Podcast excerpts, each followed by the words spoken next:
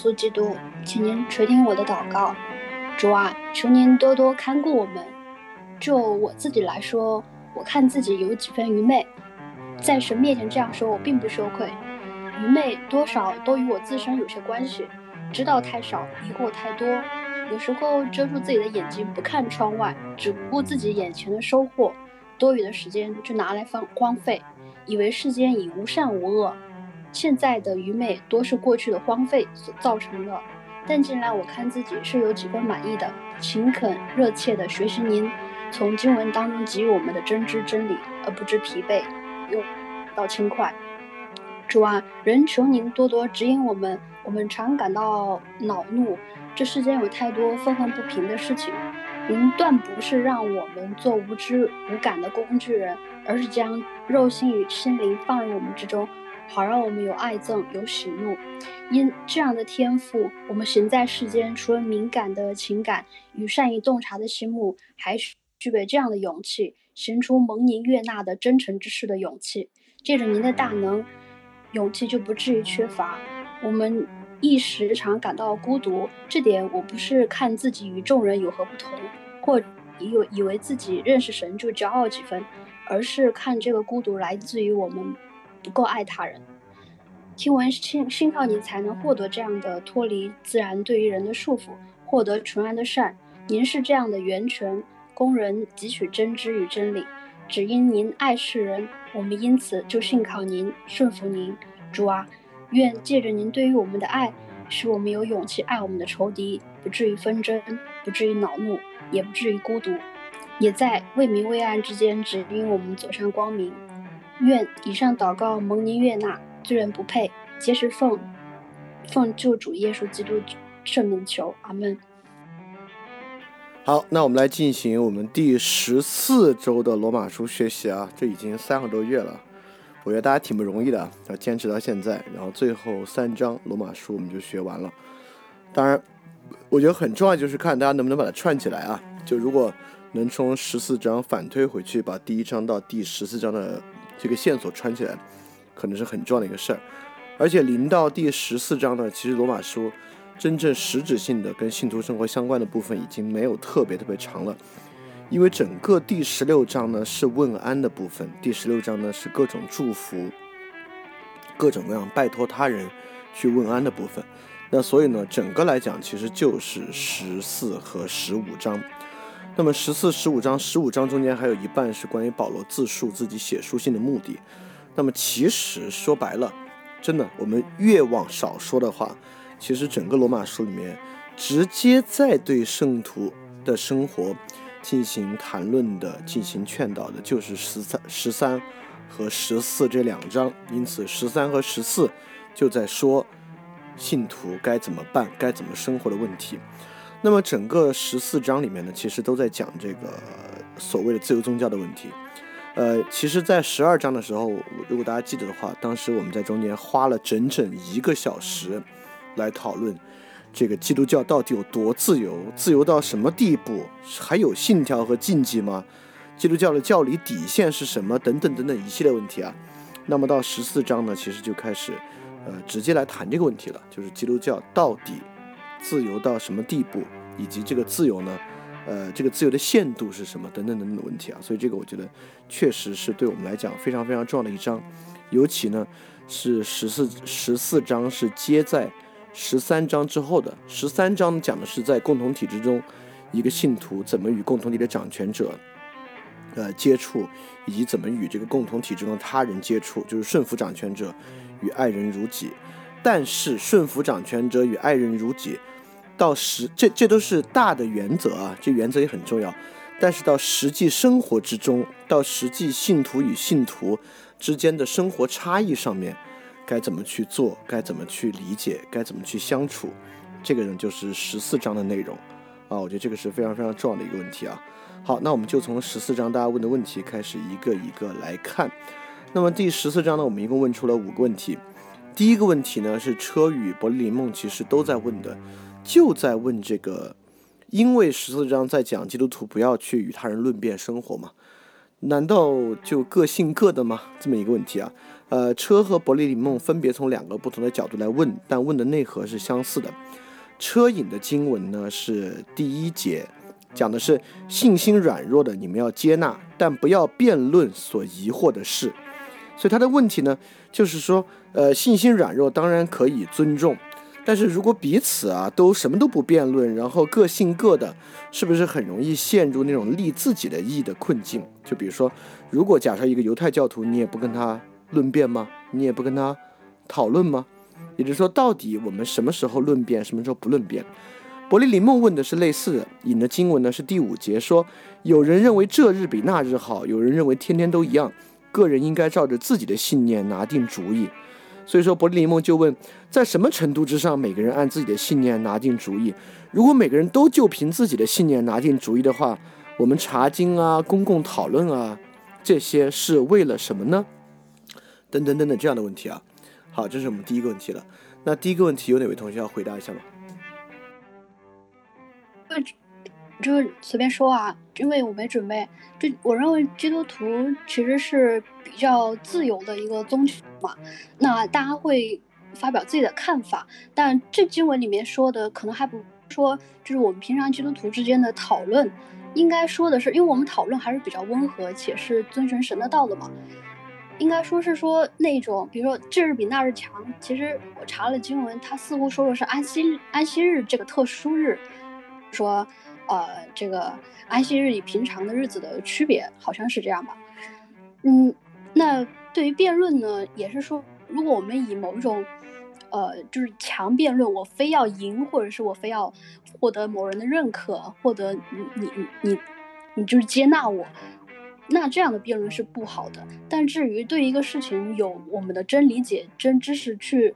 讨论，我我我觉得没什么问题，对。这就是基督徒自由的意义之上会有一些争议的地方。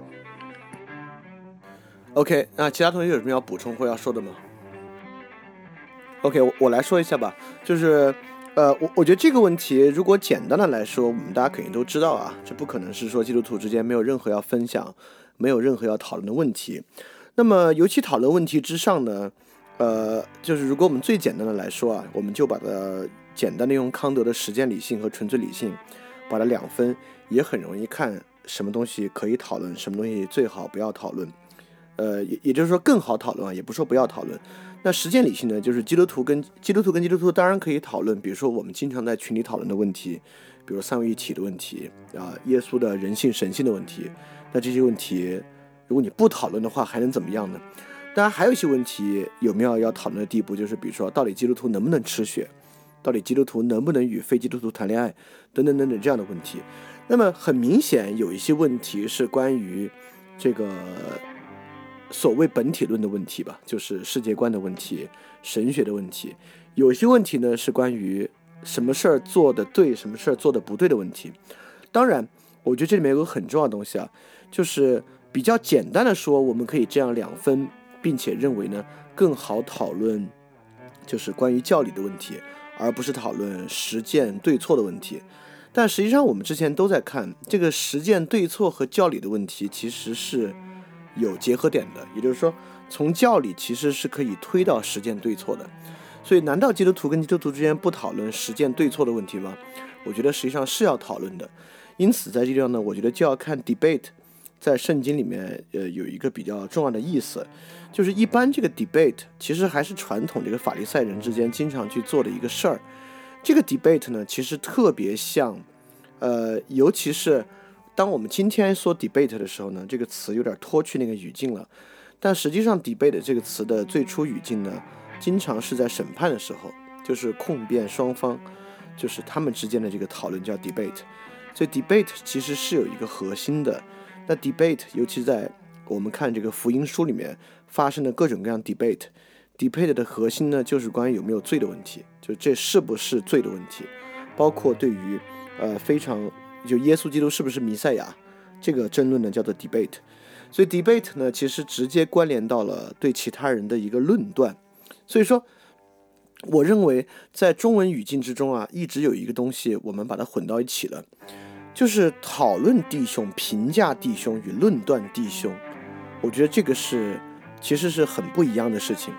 就是比如说，呃，难道比如说弟兄在做一些明显不对的事情，类似于撒谎啊、懒惰啊等等，不可以说吗？就说这个叫做论断弟兄吗？就在我看来啊，论断弟兄呢，尤其像车刚才讲的，就车刚才讲，就是伯利里梦影那个经文，有人认为这日比那日好，有人认为天天都一样，呃，这个有这个是在讲各种宗教宗教节庆和宗教的日期。那这里面当然安息日是有关的，比如说我们都知道有一个教派叫这个富林安息日教会，这个富林富林安息日教会呢，就刚好跟这句经文相斥，他们就认为真正的安息日是周六而不是周日。那他们呢？因此，什么叫论断？就像他们认为是周六而不是周日，因此，如果有周日守安息日的呢，这些人是异端；周日守安息日的呢是假基督徒。在我看来，这个叫论断。也就是说，论断总是包含着在基督教之中，包含着在义的层面之上对对方给予判断的一些事儿。而比如说，你告诉一个弟兄姐妹说撒谎不好，或者说。呃，就像我们在群里经常彼此劝勉的，就说你要更耐心一点，这个事情你还是要跟他人沟通，而不要去跟他人直接切断沟通。像这些东西，我认为就不叫论断。就比如说我们说，哎呀，你这个事情不够耐心，这难道是一句论断吗？这当然不是一个论断。真正的论断呢，就是说这不是基督徒，就是你这样要下地狱。这个呢，当然才是特别特别重要的论断。所以说我我认为呢。呃，这个不要论辩的与要论辩的，因此这个论辩本身实际上应该在基督教语境里面呢，就关于何为罪和不为罪的论辩。因此，我认为信徒之间有很多东西都可以讨论，但是信徒之间需要，呃，就是真正要注意的，就像这个，呃，十四章前面从第一节到大概到，呃，从第一节大概到第十二节的内容，也就是说，真正不要论断的就是。产生教条，也就是说，产生只有这样做才对，你不这样做就不对，或者说彻底消解一个教条，就是说这个教条本身是毫无道理的，就遵守这个教条是错事，就这个东西叫做论断，而介于生活习惯彼此的讨论，实际上我觉得并不是论断，所以基督徒与基督徒之间依然有很多可以互相呃指正的。可以互相讨论的内容，只是说这个讨论和指正，就是最好不要到，呃，对于把一个东西教条化的地步，更不要到产生权柄的地步。什么叫产生权柄的地步啊？就我们知道，在天主教历史之上，呃，天主教是有权柄的嘛。比如说跟威廉四世很著名的绝罚令，就是禁止你参与盛世啊，等等等等啊，这些就是非常非常强的论断了。只要你这么做，我们就禁止你参与盛世。就之前就是爷爷举过例子，对吧？他们的教会就有这样东西。但我觉得，如果教会认为自己有这样的权柄，来禁止人参与盛世啊，等等等等，这个当然就叫对人的论断了。所以说，我就觉得这个是论断和普通教友之间的劝勉、劝导和讨论的区别。就论断呢，就是似乎认为自己具有判断神圣的能力，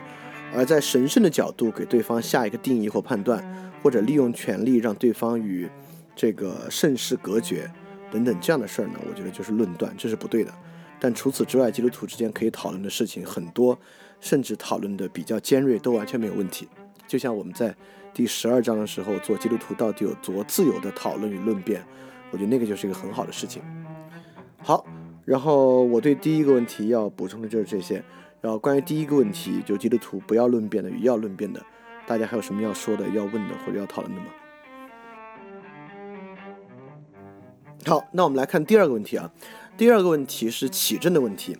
第二个问题呢，恰恰就是在说这个照生活习惯，这个教会分化的一个问题。那这个问题引的呢是经文第六节，说的是那遵守日子的，是为主而遵守；那吃的是为主而吃，因为他感谢天主；那不吃的也是为主而不吃，他也感谢天主。起证就是说，如果这样的话，那凭借信心，那就是自己信自己，不用管别人呢。这样说起来，好像彼此之间确实能做到比较和睦，但是这样做的结果就会形成吃的形成一个小团体，不吃的呢形成一个小团体，就反而使神的肢体之间互相分离。当然，这个事实也是这样啊，就是基督教不不断的分化，这个东这个东正教与这个君士坦丁堡宗教的分化，然后这边呢又在分成天主教与新教，新教有各个教派，反正不断的分分分分。所以说他是说，是保罗说这话的时候没有想到会有这个结果，还是我们实践的时候出了问题？也就是说，确实自由宗教会带来一个危机，这个危机呢，就是人们很可能会按照他们的不同理解，导致教会分化。我们怎么来处理这个问题？好，这个问题有谁准备了要说吗？好，车，请说。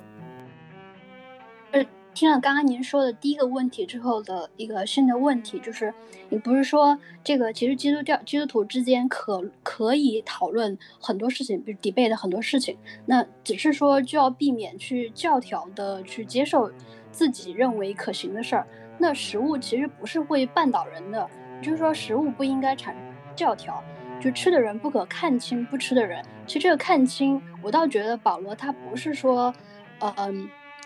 这个。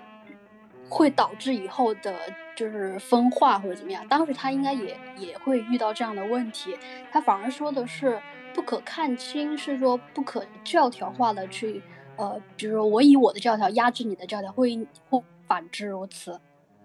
对，我不觉得保罗是没有预料到以后会发生这样的事情。好，其他同学对这个问题有要说的吗？好，我我说一下我的看法吧。那我就把它跟十三章串起来讲，整个十三章呢在讲信徒应该积极的做什么，因为十二章讲了信徒的生活根本原则，那根本原则呢就是谦让仁爱，不可以恶制恶。那在这个情况之下呢，所以说十三章呢就讲了这个信徒积极的要做啥，他跟共同体的关系，跟共同体他人的关系要如同行在白昼。十四章呢就在讲。如果你按照十二章与十三章的方式去做，可能会遇到什么问题？可能会遇到最大的危机是啥？也就是说，像十二章说的那样，你谦让仁爱，不去论断他人，不以恶制恶，顺服掌权者，爱人如己，跟兄弟们在一起，就如同启正说的，那这个时候呢，很可能大家一团和气，互不干涉，形成大小教派。这就是保罗的问题意识。就保罗在这地方，我觉得这个递进关系非常好。十二章、十三章、十四章，所以说这是信徒要去解决的一个问题。这个问题落在单一信徒身上，听起来特别大，就是因为我们怎么去弥合教会，对吧？听着特别大，但实际上我们这个小组就是这么一个形式嘛。但不管怎么说，我先说啊，就是实际上保罗是想到了的，不光保罗想到了。这个耶稣基督自由宗教会带来人的纷争，这是耶稣基督自己讲的，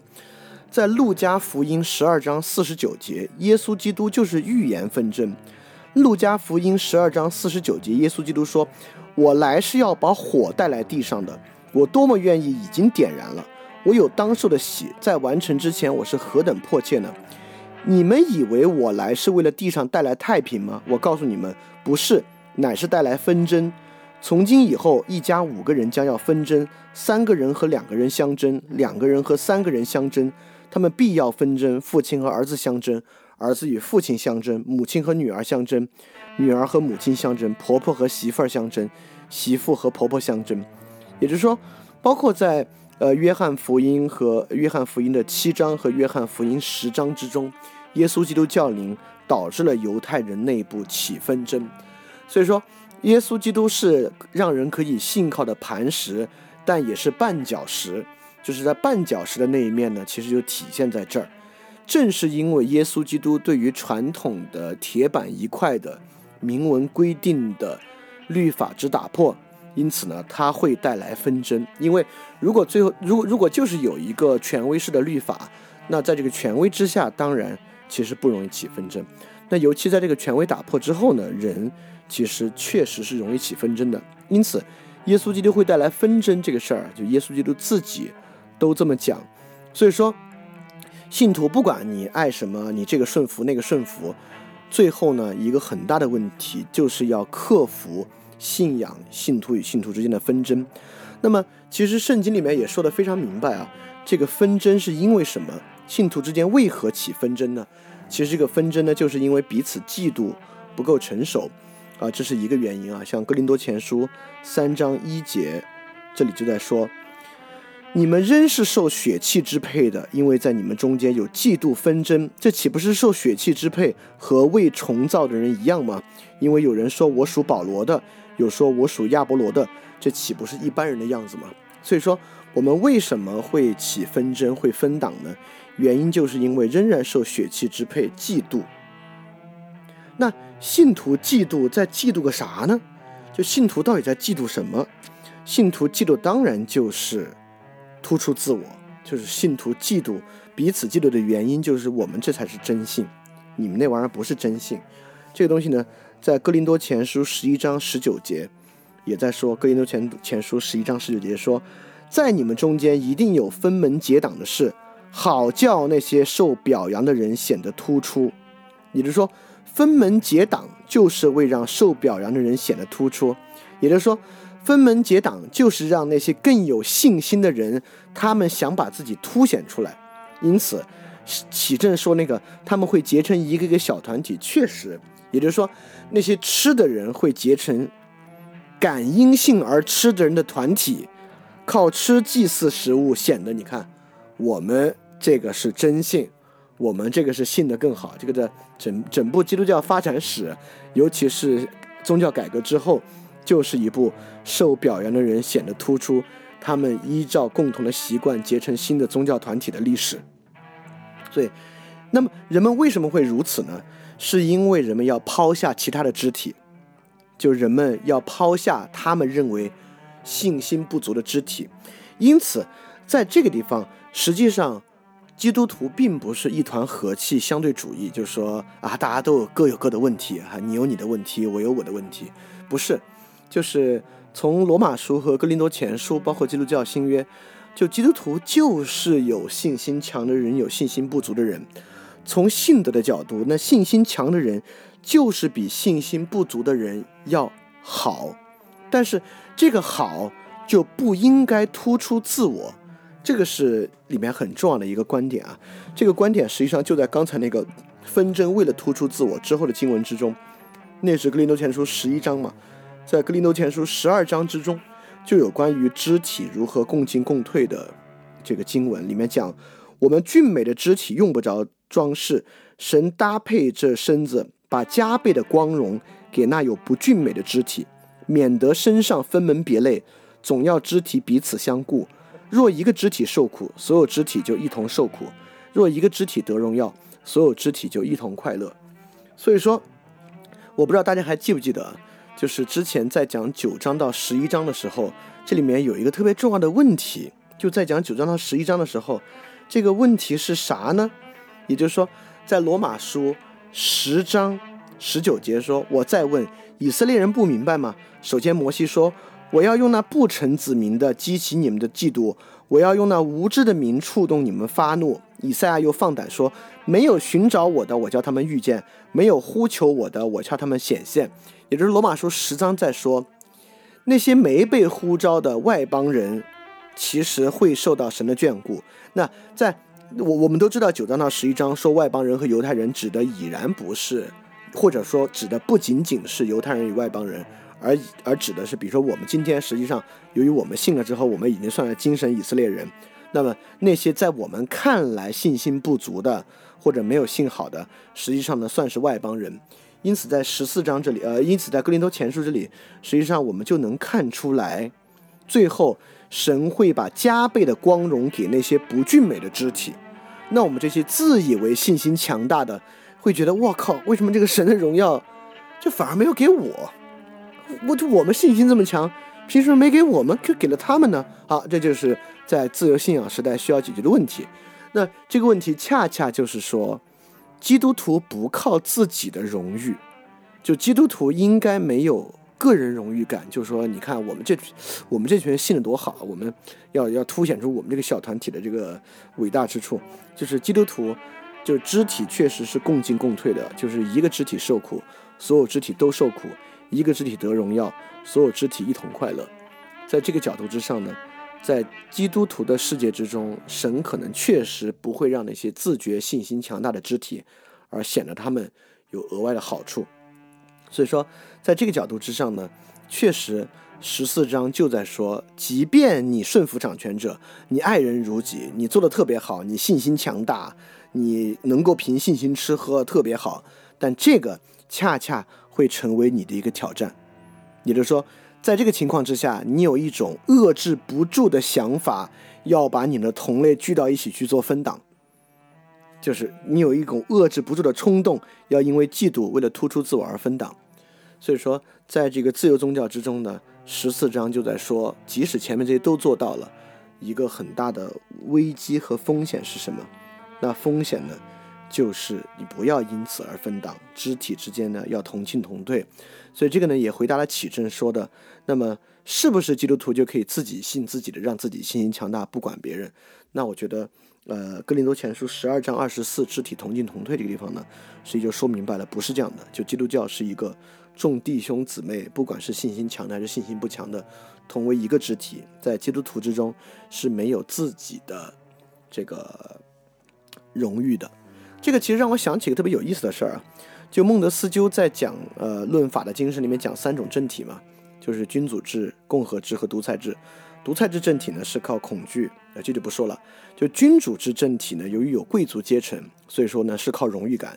就是要靠做得好的人凸显出来，要有荣誉感。这个这个这个政体是这样维持住的。也就是说，呃，就基督教如果啊还在分党。就在各个教派之间在互相争，我们比你信的纯，我们比你们信的虔诚。这个呢，就是基督教内部还在用君类君主制的方式，在维系着整个基督教的 community。就是孟德斯鸠认为，这个共和制，就是因为共和制一个基本条件就是人人平等嘛。就共和制的维系呢是美德，我觉得这个说的也是特别特别特别好的一点啊。也就是说，就是在一个相对呃。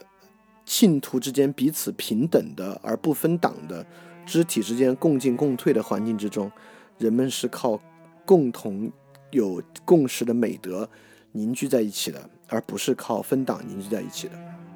对，啊，这是我对问题二起认这个问题的看法。就关于问题二，大家还有什么要讨论的、要说的吗？小鱼老师，我想问个问题，呃，就是。就是呃，关于这个突出自我和追求外在标准，或者说神的真理这个部分的区别，嗯，就是我我个人是会觉得说分党似乎是一种呃自然的一个自然就形成的，也不是也不能说叫自然形成吧，就是一个不得不存在的状态。是否是就是当嗯大家在讨论？呃，神的真理这些教义的时候，自然而然就形成了这种真理上的对弈、呃对峙，然后导致了就不得不去有这种所谓分党。但是我觉得这个我都还能接受，但问题就是像您刚刚说的这个，这个突出自我，呃，然后比如说，因为你既然有分党了，你就势必要 diss 别人的教理来说自己的教理是对的，对吧？那但是。我我觉得这个部分，就如果说仅仅是在说教理上、呃教义上的一些问题哦，可能我还比较能接受。但是，嗯，如果是那种嫉妒、作恶、纷争，我又我就觉得这个肯定是不符合圣经真理的。是否有一些什么操作层面的这种，呃，这种弥合的方式呢？你看，你看啊，嗯，对，我明白，明白你意思。找了一下，就是说白话。哦，明明白你意思。就我，我觉得实际上，看看教会历史，比如说我我我比较知道的就是圣方济各会，这个圣多明我会，就这些建立的过程，在这些建立过程中，你说有什么罪恶在其中呢？其实不是，但这个呢确实是分党。我们知道方济各会当时就是看到这个教会的这个腐败嘛，所以方济各会就是一个这个托博森修会，就是他们呃没有财产，然后他们过很清贫的生活。然后以这种清贫生活来反对当时这种比较奢靡的教会生活，那从这种清贫生活角度来讲呢，当然是更符合圣经的这个各种教诲和教导。但是方济各会当时确实就是这么一个分党，所以说我认为这个基督徒之间有讨论这些都不是问题啊，尤其是这个讨论与对其他人的劝勉啊，这个是信徒生活一个特别重要的一部分。但是呃，尤其是像你说的，就我想说你刚才那个问题，就是这个分档是不是一个自然过程？呃，我认为，呃，从一种外部习惯上来讲啊，也就是说，假设有这个信徒生活受到外界制约这个事儿上来讲，当然是如此。呃，怎么说呢？也就是说，假设这个方济各会是一帮放弃自己财产，然后以特别清贫的方式生活到一起的。就从放弃私有财产以公有制的清贫方式生活到一起这个事儿上，他们就没法跟其他教会在一起生活，对吧？因为其他教会生活，你就需要放弃你的私有财产才可以加入进来。那从这个角度之上，他已经在最高的这个生活方式之上进行了很多的分割。那再加上有一些就是有有一些隐修会，就希望男男女之间能够做严格分割的隐修会。那这个角度之上呢，他们这种生活方式，自然与其他人的生活方式呢，就是做这个自然分隔的。所以说，这个自然分隔是不是不可避免的？也就是说，是不是要以这种排他性的生活方式组成教会？我觉得这是一个可以讨论的问题。当然，这个问题我必须说呢，在今天显得并不尖锐，并不尖锐的原因呢，就是因为今天实际上。呃，因为今天是一个世俗化社会嘛，在一个世俗化社会，尤其在城市之中啊，就是这个城市是不是这个尘土的尘，就是 city，在这个省城市之中，实际上有这种特别强烈分割的教会不多了。呃，比较明显的是那个，像刚才说那个富林安息日，就是他们周六嘛，用周六和周日来做分割。那其他的其实能够做生活方式分割的不多，大家都是在城市之中做生活方式，但是。按照教义来做分割呢，呃，我就觉得就没有按照生活方式做分割来的自然。也就是说，因为教义的原因彼此分割，这个呢，我认为就是可以避免的。如果按照教义的方式分割是可以避免的，就我我们说句实话，就现在一个在北京和上海的天主教徒和一个在北京和上海的基督徒，他们的信仰方式和他们的日常生活。有多大的差距？我觉得说不上。就实际上，他们的信仰生活，在我看来啊，那远远没有一个，因为这没有任何要要要按照放弃私有制的方式怎么生活。就是在这个条件之下，他们还有没有可能能够形成一个统一的教会，或者说他们之间能不能有什么可能来达成一定的沟通和探讨？我觉得就是一个特别现实的问题。也就是说，在教会过程之中。呃，按照严格的生活方式区分产生的自然区分，看起来是不可避免的。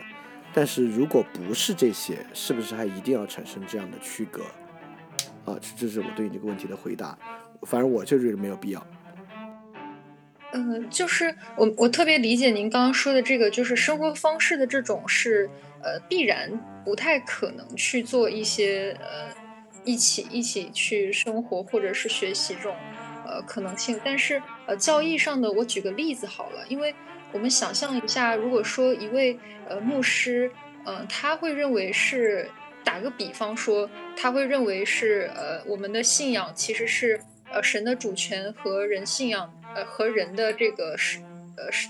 和人实践的这种这种联合，但是其他其他的牧师呢，可能就觉得哦，不是这样的，其实完全是神的主权。那可能还有一些人说，哦，不对，因信称义，其实这个主要是人的努力。那这样子三种情况下的存在，就会导致会众他听的时候呢，会听到三种不同的声音。那他势必会觉得也自己也有点懵。那这三个人可能也是都是不会觉得说，就是大家都会觉得自己的是对的，自己的是更靠近真理的。那他们三个可能出于彼此尊重的一个原因，也会觉得说我不会打扰其他弟兄在就是他的这个论述，呃，就是大家彼此有保留就好。呃，这种情况下，那呃，我觉得可能他也很难在同一个教会中去同时作为牧师去做传道。所以我会说，可能这是一个，或许它是一个不可避免。等一下，就为为什么为什么这三种不同想法没法在一个教会传道？就是你想啊，会众他会很懵啊，他今天可能听了某一个位牧师说，他说，呃，这个这个是上帝和人的联合，那不是第二天你想不是我你我不好意思，我不好意思打断打断一下，就现在信息这么发达，就是还有哪个教会能够限制住会众？尤其是有好奇心、有求知欲的会众，听到别的道理吗？呃，不是限制住，而是说，就是，呃，我他他每次听到的内容，他都是各种各样的。他其实本来每次听到的内容也是个，在我看来啊，他其实每次听到的内容也是各种各样的。就算他每次听一个牧师讲，就他自己用六经注我的方式听，他产生的理解。很可能也是千差万别的。呃，我言下之意是说，我并不认为真正的挑战在于有三个这种不同的方向的人讲道，导致信徒听懵了，导致信徒不知何去何从。我认为真正的挑战在于，就是绝大多数信徒没没有对听到和理解这事儿那么上心，就没把它当做一个那样理解看待，就是就是。就很很多时候可能跟听音乐会一样，你知道吗？就是就是听哦，我大概讲挺好，我大概明白，就是其实都差不多。对，差不多。他他就是你说有这仨分别啊，你要找三个牧师来这么一讲，啊他没觉得有分别，他都跟听音乐会一样，他就听了。呃。但但是至少这三个人，就是我们说的讲道的三个人，他可能觉得自己都门儿清，你知道吧？就可能他们之间产生了这种分歧，觉得是我要保留我的意见，那你保留你的意见，我也不会去干干涉你的这个自由。那那我所以导致了这种所谓分党啊什么的。那我就要说，就之前我们也说啊，因为不要自以为意，然后要这个以利沙之刃永远高悬，这三个人怎么会觉得这个自己？门儿清呢？哎，我觉得，我觉得这这个问题，我觉得会特别好啊。就是我们在什么层面上能门儿清这个问题是个好问题啊。这个问题实际上，我觉得在我我觉得在启正就就是启正问的第三个问题里面，呃，包含了对这个问题的解答，或或者或者是我我我问的第五个问题之中啊。呃，就是我这个门儿清的意思，其实就想说，他们不是像会众在听演唱会的这种心态和方式再去。再去，因为他们是讲道者嘛，他们的心态应该不会是，就是前面刚刚我们说听演唱会这种听个音乐一样子。但我的意思是说，他们他们能够他们能够对自己的那个认识做百分之百的确认，说另外两个人那样肯定是错的，我这样肯定是对的吗？就这个问题，你看，呃，我我我我我多说一句啊，就是在信徒的生活习惯之上，就是在。这节经文上已经给出了相对主义的答案，也就是说，基督徒可以吃血吗？哎，那就要看你这个人信心有多大。就你只要自己吃血不以为罪，你就吃你的；你要吃血心里惴惴不安，就别吃，对吧？在这个问题之上，这节经文已经给出了答案，是这样的。那么回归在其他的问题，比如说啊，我们说三位一体的问题，三位一体的问题，信徒可能有标准答案吗？那就是这个，那就就是这个问题。这个问题在我看来呢，整个罗马书其实就在说不可能，也就是说，圣徒能够不是信徒能够彻底搞清楚的问题是存在的，肯定是有的。尤其是一些巨大无比的问题，比如神是不是信实的，那当然是了，对吧？那神存不存在，那当然存在了，要不存在就不是一个宗教了。这些呢是这个宗教信条的根基。在这些根基之上的问题，有没有哪个信徒能站出来说，肯定是我说的这个，你们那个理解绝对是错的？我觉得按罗马书的这个教理啊，就没有人能这么讲。就如果你这么讲的话，你可能才要自己好好反省一下。我觉得罗马书可能，我就我对罗马书的感觉啊，就是是这么一个想法。其实如果真的是能确定到这种程度，其实他也不会分党了。你想他开会讨论的时候，那么大家辩论之后，最后确定一个好，OK，我们就相信 A 这个答案，啊，B、C、D 我们都。我们都不要相信，那其实也不会有所谓分党啊，或者甚至是异端这种东西，那其实就早就确定好了，是吧？或者也也别说早就确定好，至少我们大家可能已经讨论一些标准答案来了，就不会像现在这么，因为你分这个教派，它也还是处在一个类所谓就就是有点类似共听竞争的一个一个地位，它不是说，呃，就是大家那大家是 就是嗯。我在你上面，或你在我下面，就是都还是有比较保留意见这个意思的。但是恰恰是有标准答案才导致分党的。就比如说，假设有一个基督教教教派啊，这个教派呢，对除了刚才那些最根本的问题——神的存在、神的信实、耶稣的救赎之外的一切问题，都持模糊态度。当然，很可能他就特别特别难。招到受众，对吧？招到信众，因为你这没有一个准话，我信个鬼。但是实际，但实际上，我觉得这就是挑战所在。因此呢，基督教会各教派忍不住要用自己设立标准答案的方式，让他这个教派显得，就像我们刚才格林多前书说的，显得更应该得称赞，不管是更加虔诚。或者是理解的更深，或者是在这个问题之上找到了根源，而那些人他们都没读出这层意思，他们都是假的，就是忍不住有的教会会这样做。所以说，像你刚才说的，我觉得刚刚相反，就是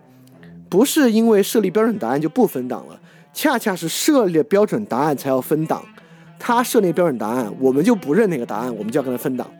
要他没那个答案吧，我们还可以在一个教会里面来讨论这些问题。就一旦有标准答案了，那就玩不到一块去了。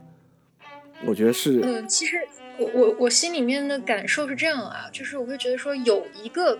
肯定是必然有一个标准答案，但是。大家并不认为我这个就是标准答案，而是会觉得说，我认为我的我的看法呢，可能更靠近标准答案，但你的并不是。为什么会有？为什么一定会有标准？为什么一定会有标准答案呢？因为你看，神它存在，那它是它存在，它势必会有。到底是不是三位一体呢？还是说，就是其实不是啊？其实是另外一种形态。它。它已经是一个已存的一个状态，它不太会可能是我今天变一样，后天变一样，是吧？所以说，那有那里那里肯定是有一个有一个选项，大家都在那边可能去进行一些呃依据圣经方面的去辩论也好，这个意思。那你看，你看，你看，我我我我我要说一下了，这个问题呢不是这样的，呃，我觉得神呃他是。两两种逻辑抽象层次的问题，比如说神存在，如果我们非要说的话，这个地方在其实是在说神是自因的，对吧？我们说神的存在和我们的存在最大的不一样，我们是在说神是自因的，这是一个极其抽象的一种把握，就是我们认为存在一种自因的，也是它作为其他东西原因的神的存在，那么。这是一种很抽象的把握，再具象一层，这个原因的性质是什么？比如三位一体，其实就是这下一层的问题。在我看来，这下层的问题是没有标准答案的，就是那层问题有标准答案，但是不代表这层问题一定要有标准答案。这层问题可以没有标准答案，而且我也不认为这一层能有标准答案。所以说，他们其实不是一个层次的问题。那我可能就换一。个词去形容它，就是说会更靠近神它自存的这个性质。你能懂我的意思吗？就是，嗯，神它应该是什么样子的？就是大家在这边可能对于它的这个知识呢，大家在这边讨论，而它本身是到底是什么属性？这个是我所谓的这个标准答案。问题就是它，我我们能不能有一种标准来判断哪个教派的说法更贴近这个？哦，这个意思就是这个就是我刚刚说的嘛，因为大家其实彼此还是对对方和对自己的，就是彼此对于自己的这个东西更相信、更确信一些，对对方那个呢持保留态度，所以才形成了这个我们说分党也好啊，不同教派嘛，就是不会真的不是说你这个就呃绝对不对，那就直接把你判成异端好了，你懂我意思吧？这不就是互不就是互相把对方判成异端吗？直到今天，呃，其实是判成异端的这一些。除除了这这一部分以外，还是有各个教派现在还是共存的一个状态的，就不同的分支嘛，是吧？嗯，就是实际上在很严格的来讲啊，天主教与新教都是互作异端想象的。嗯，我明白您的意思。对，所以所以所以所以我的意思就是说，呃呃，因为我们刚才引了耶稣基督的经文啊，耶稣基督预言自己带来纷争。呃，罗马书十四章在十三章之后的重要原因，就是不管你怎么顺服，怎么去爱，很有可能因为你觉得自己特别好的顺服，特别好的爱，你就会带来分党的问题。所以十四章呢，是呃，可能在一个自由宗教里面特别根深蒂固的一个困境。所以这是基督徒要去呃要去避免的，但是。避免分党就是如何能避免分党？我觉得你的问题引出了这个问题，就怎么样才能不分党？那肯定不能用一个单有一个字来解答这个问题。我们靠爱来不分党，这这我觉得这个没有任何实质，对吧？那么在我看来，不分党有一个特别重要的原因，就是说我们能看出在生活实践上的差异，呃，会带来自然分档，而在理解上的差异，实际上是更好共存的。而今天这个时代，在处在城市之中的信徒与信徒之间，实际上生活的自然分割已经变得非常非常少了。实际上，这更是一个在教育之上的差异能够靠讨论而共存的一个时代。因此，在这个时代呢，大家怎么在教育之上能够讨论和共存呢？首先就是，就是对于标准答案这个想法的的的的的的的的一个认识。也就是说，比如说我这个教派认为啊，圣经，比如三位一体，就我我们认为耶稣是只有神性没有人性的。假设我们这么说，我们这这么说的原因不是像一个数学推理一样，我们有一套逻辑方式，而是说我们引了这个这个这个这个这个这些经文啊，因此呢，我们这么去想。那另外一些人呢，也就是说，它不是一个两个物理体系之争，明白吧？它不是这个爱因斯坦跟相对论之争，呃，跟跟量子力学之争。而在这边呢，是一种阐释和另一种阐释之争，在两种阐释之争的基础之上，只要每个人都意识到，我们这是个阐释，这就是一个比较好的方法啊！对我，我，我，我大概是这个观点啊，就是也也就是说，我我我，也就是我们其实可以放下标准答案这个想法，就是就是阐释，就是那些最根本的东西啊，就那个神存在。呃，神的自因性和神的全知、全能、全善，就这些都是，就就如果我们用用比较维特根斯坦的话说啊，这些都是都是有点太有有些稍微有点不着边际的事说实话，就是有点那种其实不太具有实质。但是基督徒确实，你相信嘛？信就是这么个东西，就是在这之下具有实质的东西呢。大家意识到各自理解的阐释属性，当然有那种比较偏的比较远的，我我们就能够说，你看你你这个说不通的，你看这个经文说不太通，这种是可以的，而且这个就是讨论的过程嘛。所以所以所以这是我对于呃如何可以不要分党，不要进入那种判罪的 debate 的这个看观点。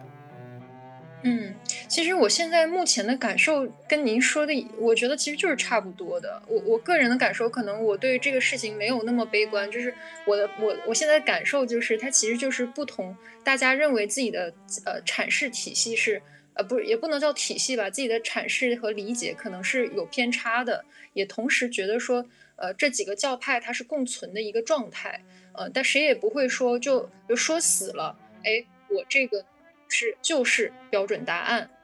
呃，就是同时呢也是那我跟你说，其他，我觉得这个就是一个有很大的工作要做的了，因为就到现在啊，各个教派，尤其是对于他们那种教条性的生活准则，基本表述都还是我这个是正确答案，其他的他们都弄错了 的的观点。呃呃，我那那我可能说的是我目前就是我目前的这个呃看到的吧，就是大家大家的现在的状态是这样子的。同时，我也会觉得说，呃，所谓这个，因为我刚刚其实问题是想是想说这种教派之间的这种分分别是一个可能不可避免或者是自然而然存在产生了的一个状态。那我我想问的这个弥合的方式，其实我自己的答案是是觉得是个体。是可以共，就个个体是更好弥合的，就是比如说像今天我们所我们的这些呃弟兄姊妹，其实大家都来自不同的教会，可能对于信仰上也有不同的认识，跟跟哪怕甚至是实践生活方式上，可能或许也都有差别，但是我们还是可以继续呃沟通，并且有对某些问题自己的一个看法，跟对别人的一个可能判断，就是但是我觉得这个就是。不是分党，这肯定就不叫分党，这个就是呃非常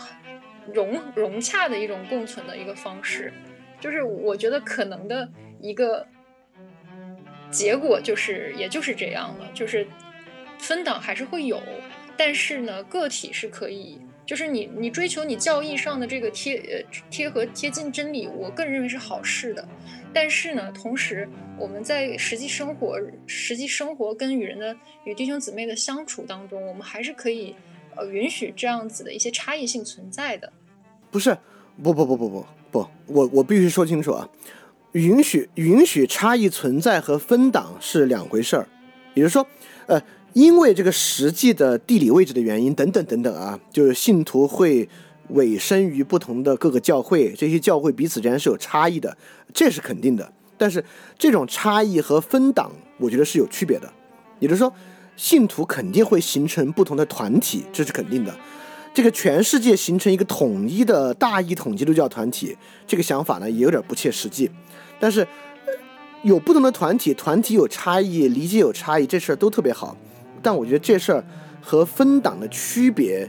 就在于。信就是团体与团体之间依据某种标准做彻底的切割，就像保罗在哥林多前书里面说：“我是属保罗的，我是属亚波罗的，等等等等，来做根本的切割。就我们是属于星期六礼拜的，我们是属于星期日礼拜的，我们是属于呃不向耶稣祷告的，我们是属于只向耶稣祷告的。就是我们是相信全体救赎的，我们是相信少数人救赎的，就是。”就说，有没有存在一个教会？这个教会说，我们的理解都是阐释，我们这个教会还在一直探索中。我们这个教会没有，就除了神的信实、神的存在之外，我们这个教会没有拿得准的字儿、拿得准的东西。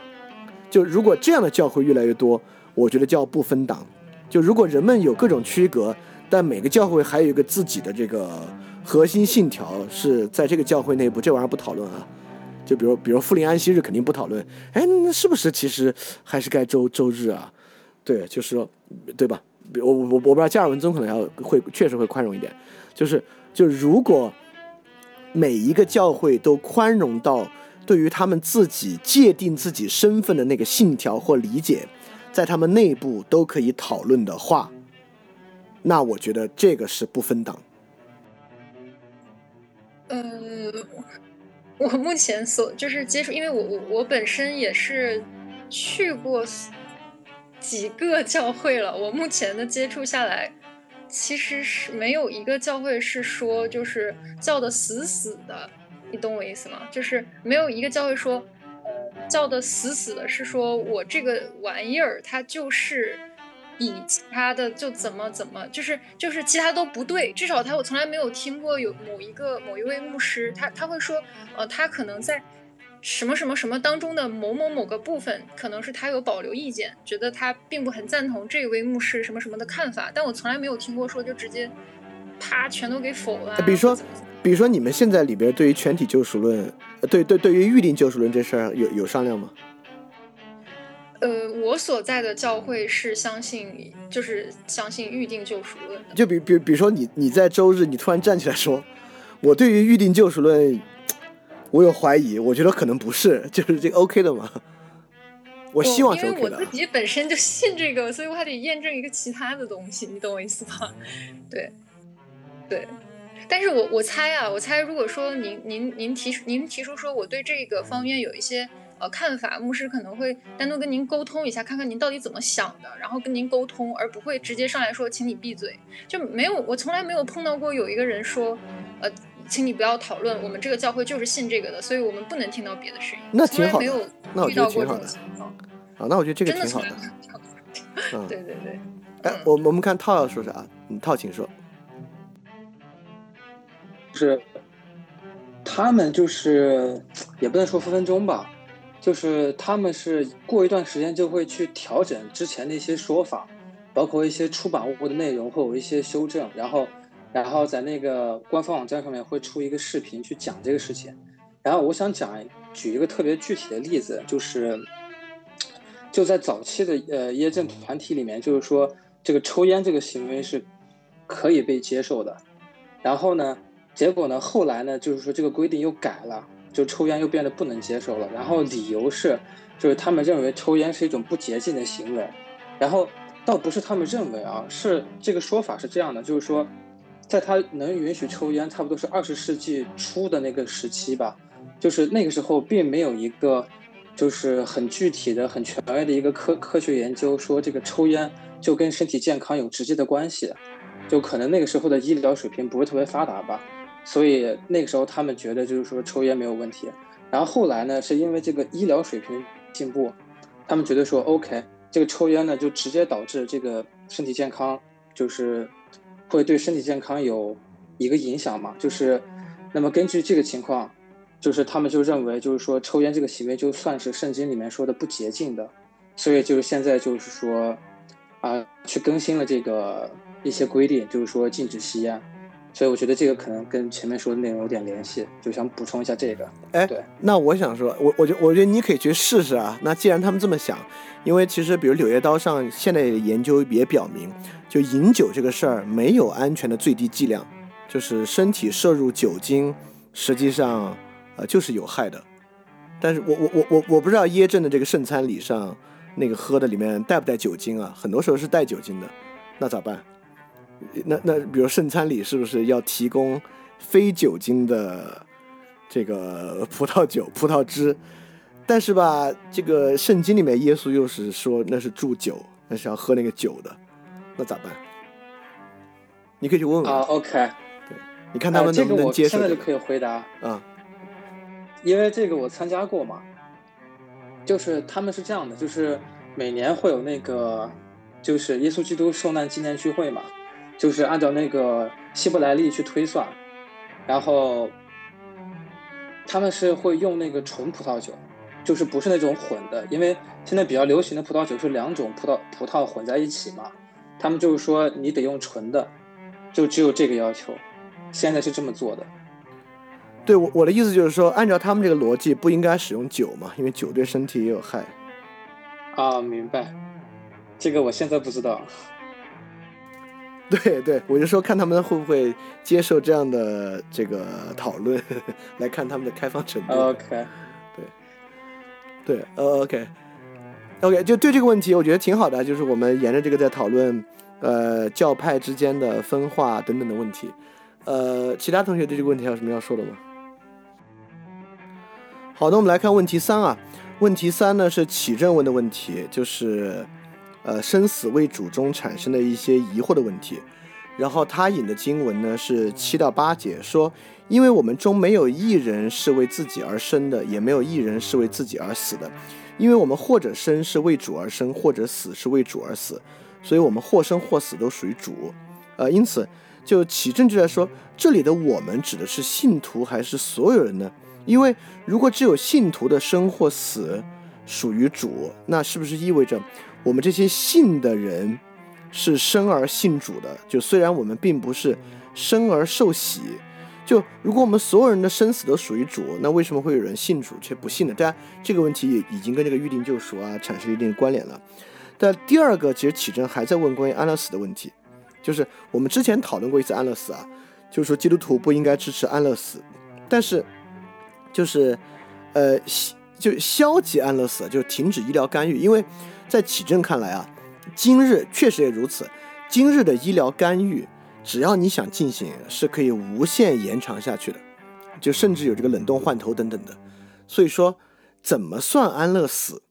就基督徒是不是要为此让这个医疗干预无限延长下去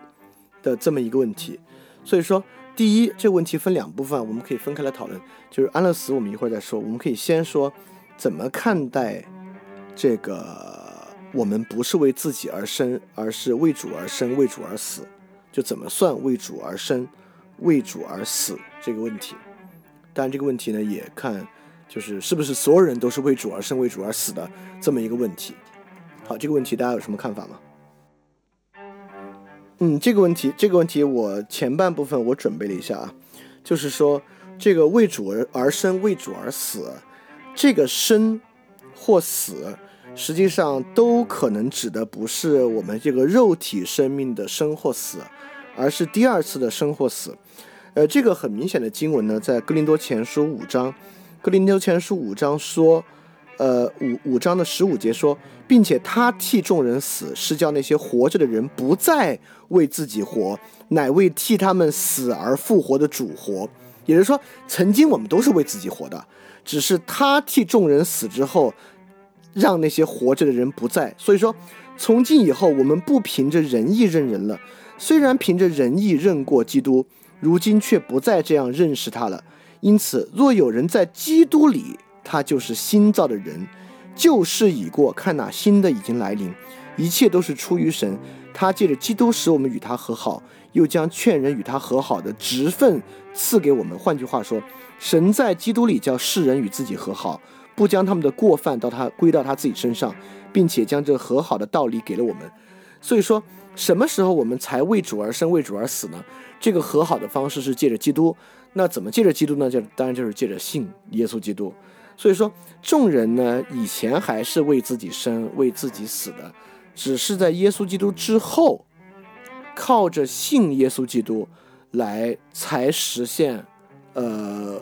才实现为主而生、为主而死。所以说，这个为主生、为主死呢，呃，可能如果如果我们之前讲过那个两条生命嘛，就是这个肉体生命和最终接受审判的一个生命，实际上是两条不同的生命。那这个可能指的是第二条。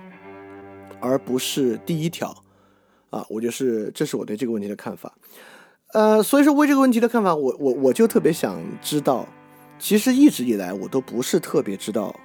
预定救赎说为什么是预定救赎，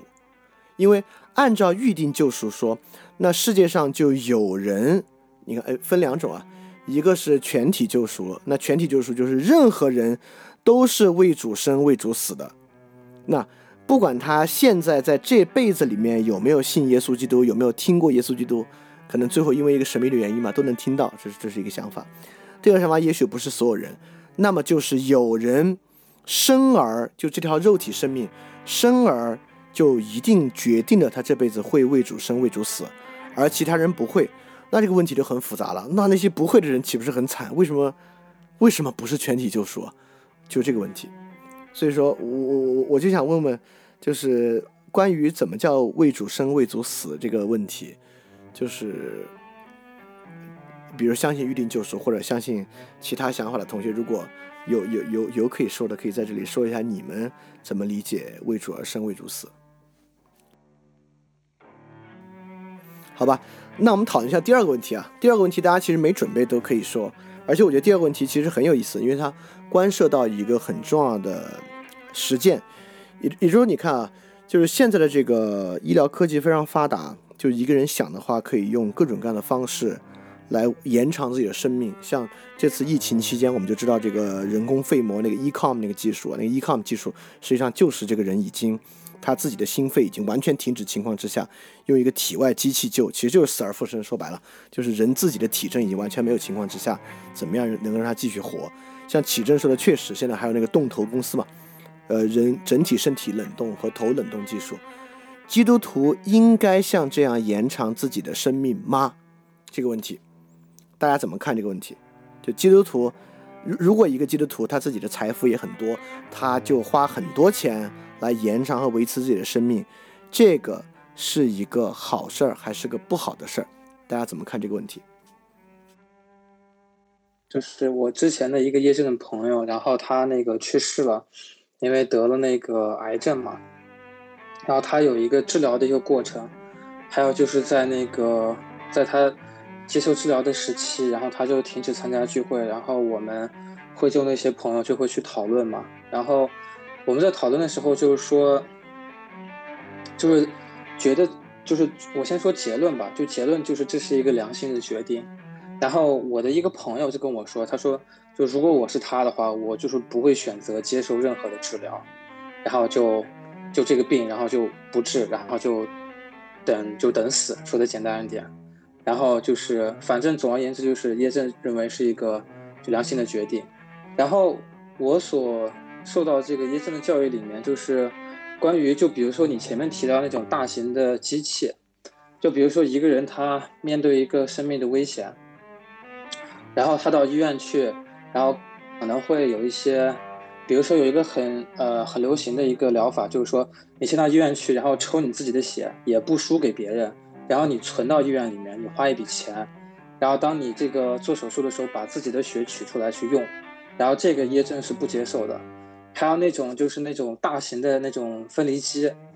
就是先把你的血，然后通到一个机器里面，然后这个血液血液一直是流动的状态。然后经过一些环节，然后最终这个血再回到你的身体，就在这个过程中，血液血液一直是流动的，一直是一个，就你的身体跟这个机器构成了共同的一个系统，而不是两个系统。然后在这种情况下呢，可以按照良心自行做决定，就是接受或者不接。啊，就是如果说，就是这这两个例子就是比较典型的两个例子，因为第二个例子是你的这个血。就是跟身体还是在一个系统里面，只是这个机器也参与了这个系统。但第一个呢，就是你先把血抽出来，虽然是你自己的血，然后存在血库里面，就这个时候已经分离了。然后在你需要的时候再去医院把自己的血再打回来，就这个是也真不接受的，是这个情况。啊，我我还听说你们不接受。呃，输他人的血，就比如说，如果假设我呃运气不好出车祸，然后呃失血很多，现在医院有血库嘛，就把把把血库里都是别人的血嘛，就别把把把别把别人的血往身体里输，好，也真是不太接受，对吧？呃，这个是完全不接受。对，这个这个这个在我看来有点奇怪，对，没没关系啊，对我是觉得有点奇怪。那。如果这个如如果这个不接受的话，实际上很多治疗手段叶正都都不能接受了啊，包括呃别人的干细胞来治疗啊，这些肯定你们是不能接受的啊，就别人血里的细胞。那呃车你说啊，我我们现在看别人说法。嗯，那个因为我们刚刚不是说的是神预定论嘛，嗯，如果就是我如果我比较接受，我之前比较接受就是神预定救赎论，因为。就是拿死亡这件事情来说，如果说神的主权占一半，人的主权占一半，那我可能会因为生命，呃，就是就是，比如说这个例子吧，我我死的晚一点，那神可能本来在那里那里等我，但是等我不来，那那不就就是以以人的主权一半，然后让神等我吗？但如果是完全预定。救赎论就是神可能都知道我，我之后会接受某一种治疗，会晚一点来见他。那这样的晚一点见，就好像不太那么对不起神，就是就好像没有那么惭愧，因为我本身就是预定的。我即便我做任何错事儿，或者说我对于神的那种信靠远了一点或近了一点，神都不会因此而呃就是呃背离我或者是抛弃我。就好像获得的自由会更多一点。如果是完全的预定救赎论的话，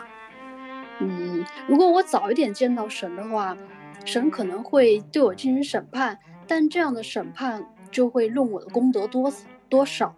就是如果我我我，呃，就是早一点建成，譬如说我自己就是某种原因，我自己选择死亡的话，那这样的审判就会因为我的功德多少而而对我进行呃，就是反正我觉得一定救赎论的想法，他在死亡这件事情来说，对一个信徒的，就是保证好像更多了一点，就是保险。非常的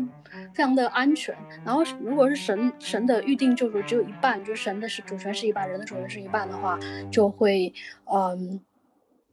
就多少依靠自己在世做的功，或者自己对于呃，如果让神等我，可能真的就接受不了。不好意思，我没有说清楚，可能。哦，我我我谈谈我对于这个的看法啊，就是。呃，我我觉得我们可以回溯一下我们之前讲的，为什么这个基督徒不可以自杀？哎，我其实我不知道，因为启正在这里说，我们之前达成了一个共识，是确定的基督徒不应该支持安乐死。就今天，就是我们这些同学有其他人有别的意见吗？就是对于安乐死这个事儿，任任何同学有别的意见，比如说有有，比如说有什么特殊情况之下，或者在在什么特殊的。这个条件之下，基督徒是可以接受安乐死的吗？有没有谁这么想？啊，没有哈。对，因为当时我们是说这个安乐死，因为安乐死在现世的世俗道德之中，它的正当性来源人不应该受苦嘛。就我们不让人受那些没有必要的苦，对吧？尤其是我们确定这个人已然救不活的情况之下，他还要受这个苦的话，我们用安乐死来避免他受苦。但是，因为基督徒来讲啊，我们是不能够这样去避免受苦的，这是一个根本的问题。但是反过来说，即便在世俗道德之中，我们也认为啊，假设有一富豪很有钱，呃，拼命延续自己的寿命，在我们看来，这个听起来也是个不太好的事情。就经常电影里面描述一个富豪怎么非给自己续命，犯下很多罪过，这还挺多。像我记得，呃，《普罗米修斯》里面就有那样的一个事儿。哎，我我先我我先插一句，因为小诗说能不能让自己宠物安乐死，我觉得是可以的啊。就是甚至，就是对于基督徒来讲，如果你对于宠物真的你把它当做一个人看待，当做呃比如自己的儿子女儿看待，这个甚至是一个在基督徒道德上有很大问题的事儿。所以说动物跟人是相当相当大区别的。所以宠物安乐死，因为它根本就不是人，它并不属于这个掌管地上造物之人，所以这个完全是没有问题的。那。转过来说，就是这个在世俗道德之中，一个人拼命延长自己的寿命，都是不对的。呃，其实世俗道德认为此不对的原因呢，我们都能想象，就是这个人太过于沉湎于尘世的，不管是金钱还是权力带给自己的快感和享受，希望自己对于金钱和权力的掌控可以持续下去。对，因此这个条件呢，即便在俗世道德之上来看，都不对。那基督徒更是了。那基督徒是一个，呃，不应当过于看重自己在这个世俗之城之中所得的一个人。但是呢，就我对于基督徒是否应该让自己无限生活延续下去，我的看法呢，确实跟罗马书十四章是有关系的。我认为这是一个凭信心的事儿，因为基督徒绝对会有基督徒他继续活下去的意志。不是为了自己的享受或者自己的存续，而是本着对其他人的爱，这个爱德是存在的。假设，比如说特蕾莎修女觉得这个，哎呦，就最近这个仁爱之家最后的工程没弄完，就这事儿我得活到把它弄完，因此尽量采取医学手段延长自己，看能不能复原之后继续做这个事儿。只要并不是贪恋自己的财物、贪恋自己的权利、贪恋自己受到他人的赞扬。而延长自己的生命，我认为呢，呃，就应该是一个可以接受的事儿。因此，我觉得，呃，基督徒应不应该采用积极的医学手段延长自己的生命，这个是一个凭信心的事儿。但这确实是个挑战啊，这确实是个挑战啊。尤其是，虽然我认为从技术上完全不可能，但可以想象一下，因为就是电子化永生嘛，就是基督徒应不应该接受电子化永生这个事儿？这个确实是一个很大的事儿，因为电子化永生，你怎么接受末日审判呢？对吧？假设你真的电子化永生的话，这个末日审判怎么回事儿？等等，就是个问题。当然，我们未必今天要讨论这个。那而且我也认为在技术上其实不可能。但不管怎么说，这个伊隆马斯克他们应该说，好像从二零二二年开始就要开始进行这个产品的 prototype，那这个最后呢，对于呃基督教信仰，呃确实会造成很有冲击性的一个问题。好，那关于问题三，启正问这个生死为主中的这个疑惑的问题，其他同学还有什么要说的吗？好，我们来看问题四啊，啊，问题四是我问的一个问题，就是什么是圣灵的喜乐？呃，这个问题很，这个问题我觉得比较重要，是因为这个基督徒可以凭信心这个那个这个那个，不是说基督徒活着就是为了怎么样让自己心里好受，为了让自己没有负担，因为这么做的话，你不信就最没有负担了。因此，基督徒凭信心吃喝是有目的的。就基督徒为什么不要搞教条主义，要凭信心、凭爱吃喝？那是有目的的，是为了什么目的呢？就是经文十七节，因为神的国不在乎吃喝，只在乎公义、和平并圣灵的喜乐。也就是说，基督徒为什么要凭信心做这做那？是为了公义，为了和平，为了圣灵中的喜乐。这公益和和平，我们还稍微能够理解，就是什么意思？那么，怎么叫圣灵中的喜乐？因为只有搞清楚这个问题，可能人才能返回来去，呃，自我评断，就是我这到底算不算凭信心吃喝？因为我觉得，呃，十四章里面讲出了两个非常非常重要的问题，就是不管你如何顺服，如何爱人如己，那第一，怎么样在这个过程中不要结党，不要分党；第二，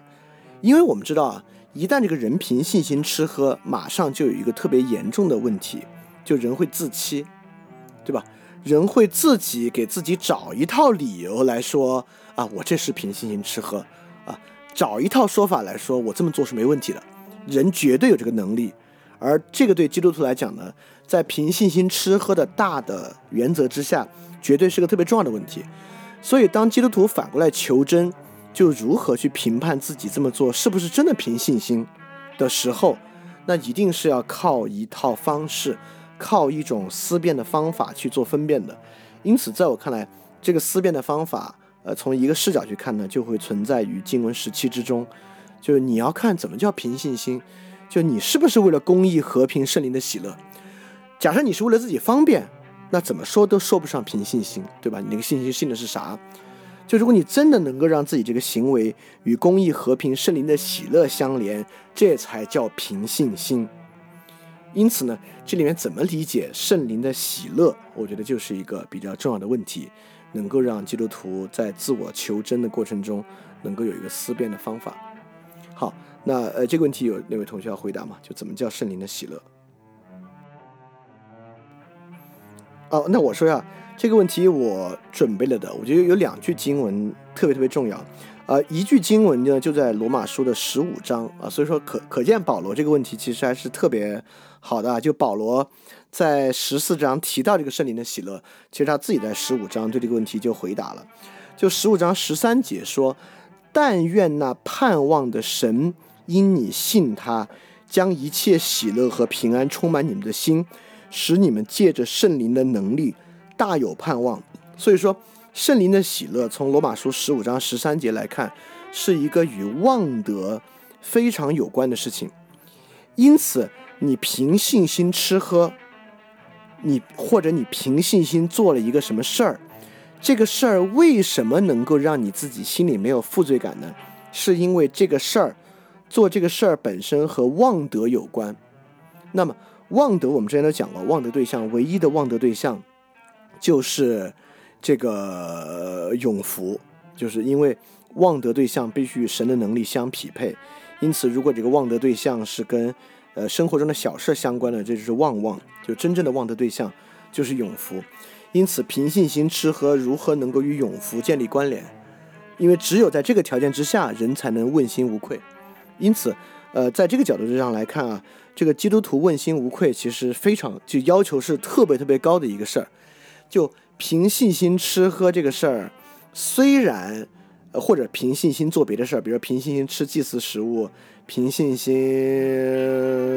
在一段阶梯时期内不祷告等等的，有可能的。这个东西其实很困难，你必须将自己这个行为与真正的望德相关。与望德相关里面有个很重要的东西，这里说使你们借着圣灵的能力大有盼望。什么叫做借着圣灵的能力大有盼望？就是我们之前说圣灵是其实讲过，就圣灵与罗格斯的关系，也就是说，这里大有盼望绝对不是一种浪漫主义式的，就是好，我盼望着永生，就这一句话，它不不是这样的。也就是说，基督徒没有办法，呃，当然很多人可能以这个方式自欺，至少说基督徒不应当以这种独断论的方式自欺。就是我这么做是因为它就与永福相关，你就这么一说。因此，真正凭借圣灵的能力的盼望，就是凭借理解能力的盼望。也就是说，假设你，呃，假设你假假设你是个耶和华见证人，你要给自己输血，你现在就是就是要在医院里面给自己输别人的血，你如何能够以理解的方式建立自己现在输给别人的血？与你自己获得永福的关系，其实其实没有那么困难，对吧？假设你现在，呃，还是那个东西。假设你在这个世上有特别重要的事物要完成，这个事物与福音的传播、与他人的救赎，它有关大有关系。因此，在这个时候，你自己生命的存续，不是为了你自己，而是为了福音的传播。而是为了其他众肢体，而且你一直在从事此事，那我相信，在这个时候你就接受自己输别人的血，能够输得问心无愧。其能问心无愧的原因，恰恰是因为你能够理，就是你在理解你做的事儿，你理解你每日做的事儿为何叫做凭信心而做。所以这里面我我我我就说最后一个地方就把这个第一点说完了，就是凭信心而做，在保罗这里。被呈现为凭信心做律法不答应的事儿，就凭信心吃喝。但实际上，我们也明白，就凭信心做的事儿，一方面是律法反对的事儿，我们可以凭信心做；更重要的是，像这个加拉太书去讲啊，就是所有圣灵的美德，这个律法上不反对。重要的是凭信心真的知道我这个是圣灵结的果子，这是更重要的事儿。因此，我认为是先有圣灵的果子在前，才有凭信心做律法反对之事的能力。因为我现在凭信心做律法反对之事，是因为结圣灵的果子，等等等等的。所以说，在在这个角度呢，凭圣灵能力得喜乐，指的是这个东西。所以他在乎于人对于日常事物的理解。假设你日常做的事儿真的说不上跟福音传播的关系。或者与这个公益的关系，你无论如何也连不上。凭什么你现在可以就是干犯律法？就是说不上，你根本你你是连不上的。要连呢，就只有以独断论的方式去连。好，这是第一个角度。第二个角度呢，呃，就是哥林多后书七章十节，这里面有一个特别重要的，我们之前其实引过这个经文。这里面有个重要的递进关系，就是依着神的意思忧愁悔改。欢喜，这个是典型的圣灵欢喜。这个格林多后书七章十节说：“因为依着神的意思忧愁，就生出没有遗憾的悔改，以致得救；但世间的忧愁带来死亡。依着神的意思忧愁所产生的是何等的殷勤、自辩、自愤、惊觉、想念、热心、责罚。在这一切事上，你们都表明自己是无辜的。这、这、这肯定是跟。”因信心言行有关的，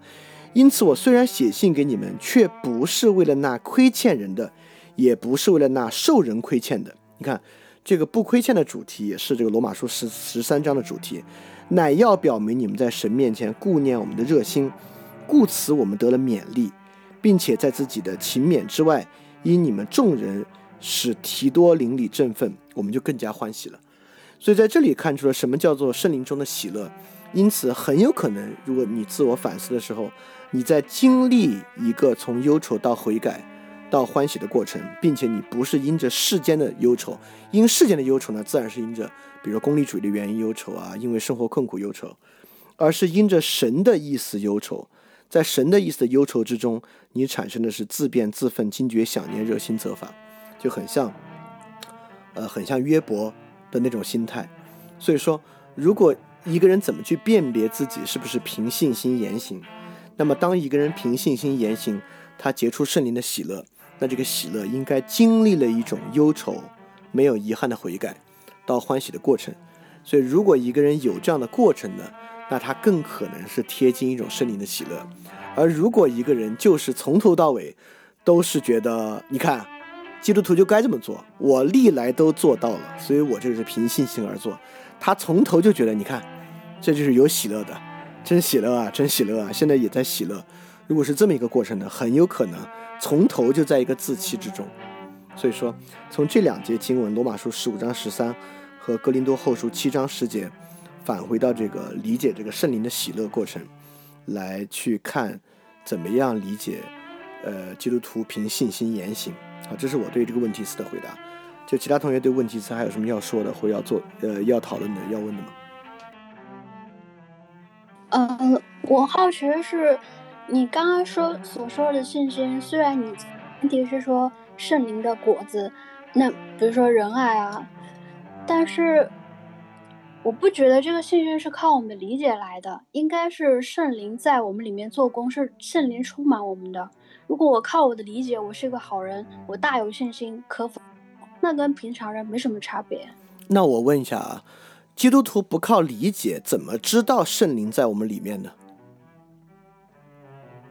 你看，这这这里有几种啊？第一种，基督徒确实产生神秘体验，就比如说，假设你真的看到异象了啊，因此你觉得圣灵在你里面，呃，是有可能的。异象啊，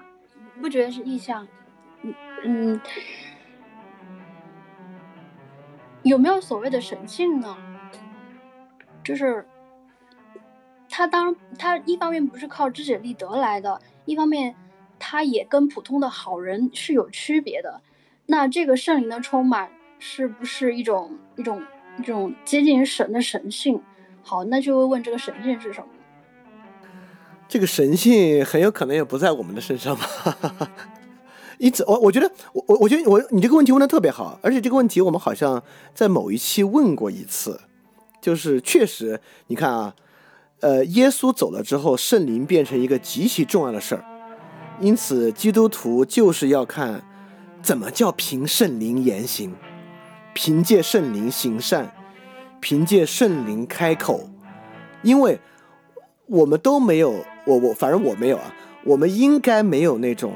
呃超验体验，就觉得啊，就是我刚才开口说一段话，然后两个小时之后我断了那个，就断片了两小时。那两小时因为断片的原因，我说那是凭圣灵说话。也就是说，我我我，因为我是认为这是靠理解的。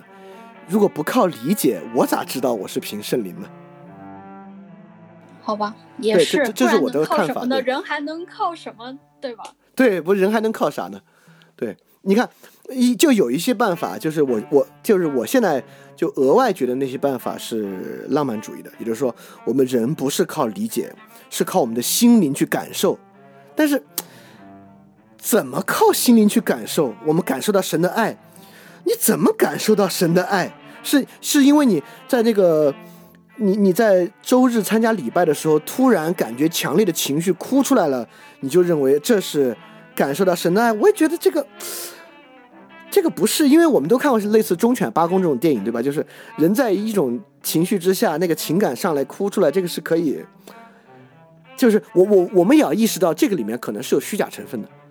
对，没没事看，是的。嗯，你尤其是 OK，尤其是这个动物，对吧？这个更难以理解了。我只能说，我也不相信这样的浪漫主义想法。只是说，这种所谓的靠圣灵的信心充满，如果是靠理解力得来的，那是不是早早的这样的理解力人人就具备了？那这样的圣灵充满，好像那一开始就有充满了。哎，明明白吗？哦，就是那那那我多说一句啊，我觉得还不是，就是呃，虽然说靠理解。但是确实有些理解是在实践之后的，就有些理解呢是得做了一些事儿，那个理解才能到。就比如说爱这个事儿，我确实觉得如此。你给五六岁的小孩给他讲什么叫爱人与人之爱，我觉得那真是理解不了。就爱这个事儿吧，你就得被人爱，或者爱了人之后，爱的道理再加上言说，才变得可理解。这东西一点不神秘啊，就是你得有那个感受，有那个经历之后，这个。这个人的言行过程才变得可理解。那基督徒也一样，就是你听说了，我靠，有这个凭神去爱这个事儿，就你你你只有真的做了这个事儿，你只有分辨了这个世俗之爱、圣爱之后，你才发现哦，我靠是这个意思啊。所以说，我觉得倒不是说人人都能够这么去理解。这实际上就是回到了每个人以自己能够感受到的信心大小的，呃呃，就是这个对，跟结论上来。对跟这个是有关的。，OK，看看看 Stella 要举个什么例子啊？Stella 请说。其实我这里面也会觉得说，这个信心还是说基于理解的，但是我们平常说的那个呃圣灵感动啊，以及呃以及就是嗯我们每个人有不同的这个信仰历程啊，什么这些我也并不觉得是神秘主义。就比如说我在祷告的时候，就是我说我举个例子的意思，也就是说我拿我亲身的例子来说，那我在祷告的时候，我会特别恳求说，主啊，我觉得我这个人真的是耐心不足的，然后呃，可不就是希望让让神可以帮助我塑造我这一方面的品格。那我可能真的就在后面的这个往后的日子里，呃，发现我通过我不断的就是不同的经历，发现自己呃在各样的事情上，呃，这个品格被塑造，呃，可能这些，但是这个东西的理解是通过这样子的经历，或者是可能是我读了某本书的话，呃，怎么样怎么样，但是达到那个，比如说某本书上的那个话让我感动了，也是因为前面我受到了一个什么样什么样上面的，呃。就比如说前我我再具体一点，就前面我不是说我读那个费多篇那个苏格拉底那个话让我很感动嘛？就刚好是因为前面我在跟朋友聊天的过程当中，呃，我我觉得就是朋友有一些话伤到了我，然后所以我在读到那个话的时候呢，我会我会真的觉得特别感动，呃，而且不仅仅是因为这个话本身很感动，是我的确是我在前面的过程当中受到了一些伤害这样子，呃。就然后另外此此外还有一些祷告，我会希望说，比如说我我我也很不嫌丢人的说，我有时候，比如说我我会跟某一位弟兄聊的，我觉得距离过近，然后我就会，但是我觉得这个是不对的，那我也会跟神祷告说，我说神可以，就是如果说我的品格不够，呃不够坚强或者是不够果断，那也希望是否你可以让这位弟兄他果断。一点这样子就呃不要耽误彼此时间啊或怎么样的之类，就是我也会这样子去做祷告，就我也不会觉得这是神秘主义的，呃大概是这个，就是我请求圣灵的介入，大概是就是通过我刚刚的实际例子去说我是怎么请求圣灵介入我的生活的，嗯，呃对。我我这个例子举得挺好的，而且这个例子说明了理解怎么来的。那我我反过来说一下那种比较神秘主义或浪漫主义的理解什么样，也就是说，我们对于苦难的忍耐和基督徒的爱德，呃，怎么叫不是理解呢？我们可以把它理解的更像肌肉一样，就不是理解了。也就是说，忍耐这个事儿吧，忍着忍着你就更能忍了，没什么道理。它就像你跑步跑长跑，你经常跑经常跑跑了就没那么累了一样。呃，事实上，把心灵说的像是一种被动修炼一样，这可不是一个天方夜谭。就比如说佛教的一个瑜伽法门，就类似如此。这里面并没有特别多你需要去理解的部分。就瑜伽讲究这个心境，就是人的平静，人的这个 inner peace，它不是靠理解的，而是靠这种不断的身体训练。在不断的身体训练之后，就像你跑得更快了，游泳更好了，或怎么怎么一样，像更熟练了一样，你就更容易找到 inner peace。就是基督教不是没有人这么想，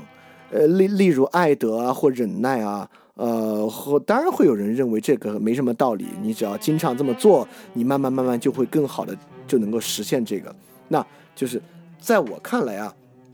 这个圣灵的喜乐。更不像是瑜伽，更不像是这么一个只要你经常做你就能这么一个句式，而更像是 Stella 刚才的例子。你为什么更能忍耐呢？是因为你祷告，你理解，你经历，因此这个忍耐是能够说给别人听的。比如在一个教会之中，别的弟兄姐妹问你，哎，你为什么最近这个感觉耐心变得好了很多？你的回答不是因为啊啊，因为我祈祷神给我更好的耐心，然后我这段时间也忍耐了一些事儿啊，反正就啊耐心就反正不知道为什么就变好了。你应该是能够说得出来的哦，因为我最近的经历和祷告让我想明白了一个怎么着怎么着怎么着怎么着，因此呢，这种忍耐和熟练让我产生了耐心，它是能够讲得出来的。啊，这这是我这是我的一个补充和我的一个看法。那关于这个圣灵喜乐这个事儿，还有其他同学有什么要补充或者我们要讨论的吗？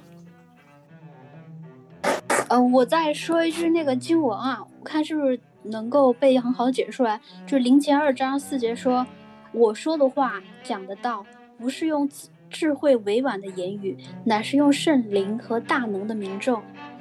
就是他说他不是用智慧和委婉的言语。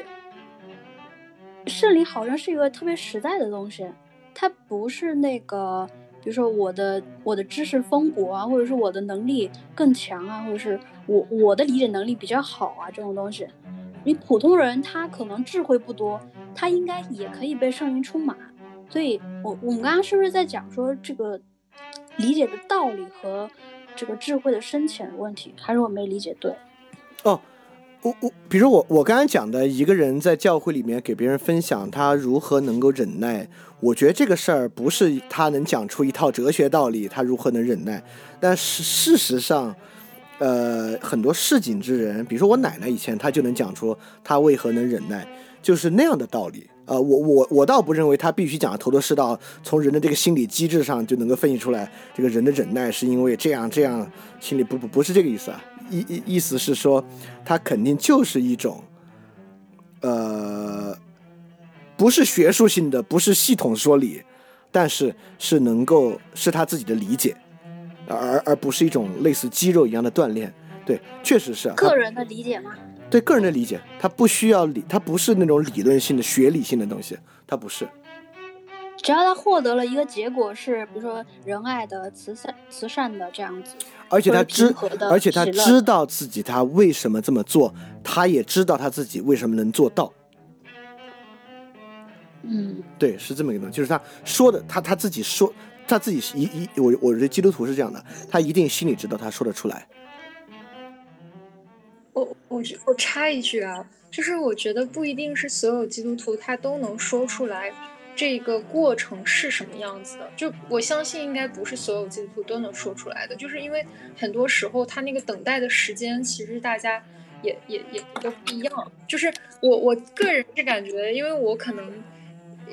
就是也是一直一边去说，一边去理解，一边去祷告，所以我这个这个东西，我真的是感觉是能讲出这个调理过程的。但是有一些品格。像，或者是甚至像我刚刚说的那个，我希望，呃，可能让我，或者是让这位弟兄能够果断一点的，呃，就是，呃，不要，如果说不是神预备的，那就不要打扰彼此的时间。那你说这个算啥知识吗？或者是这个算什么品格吗？就是，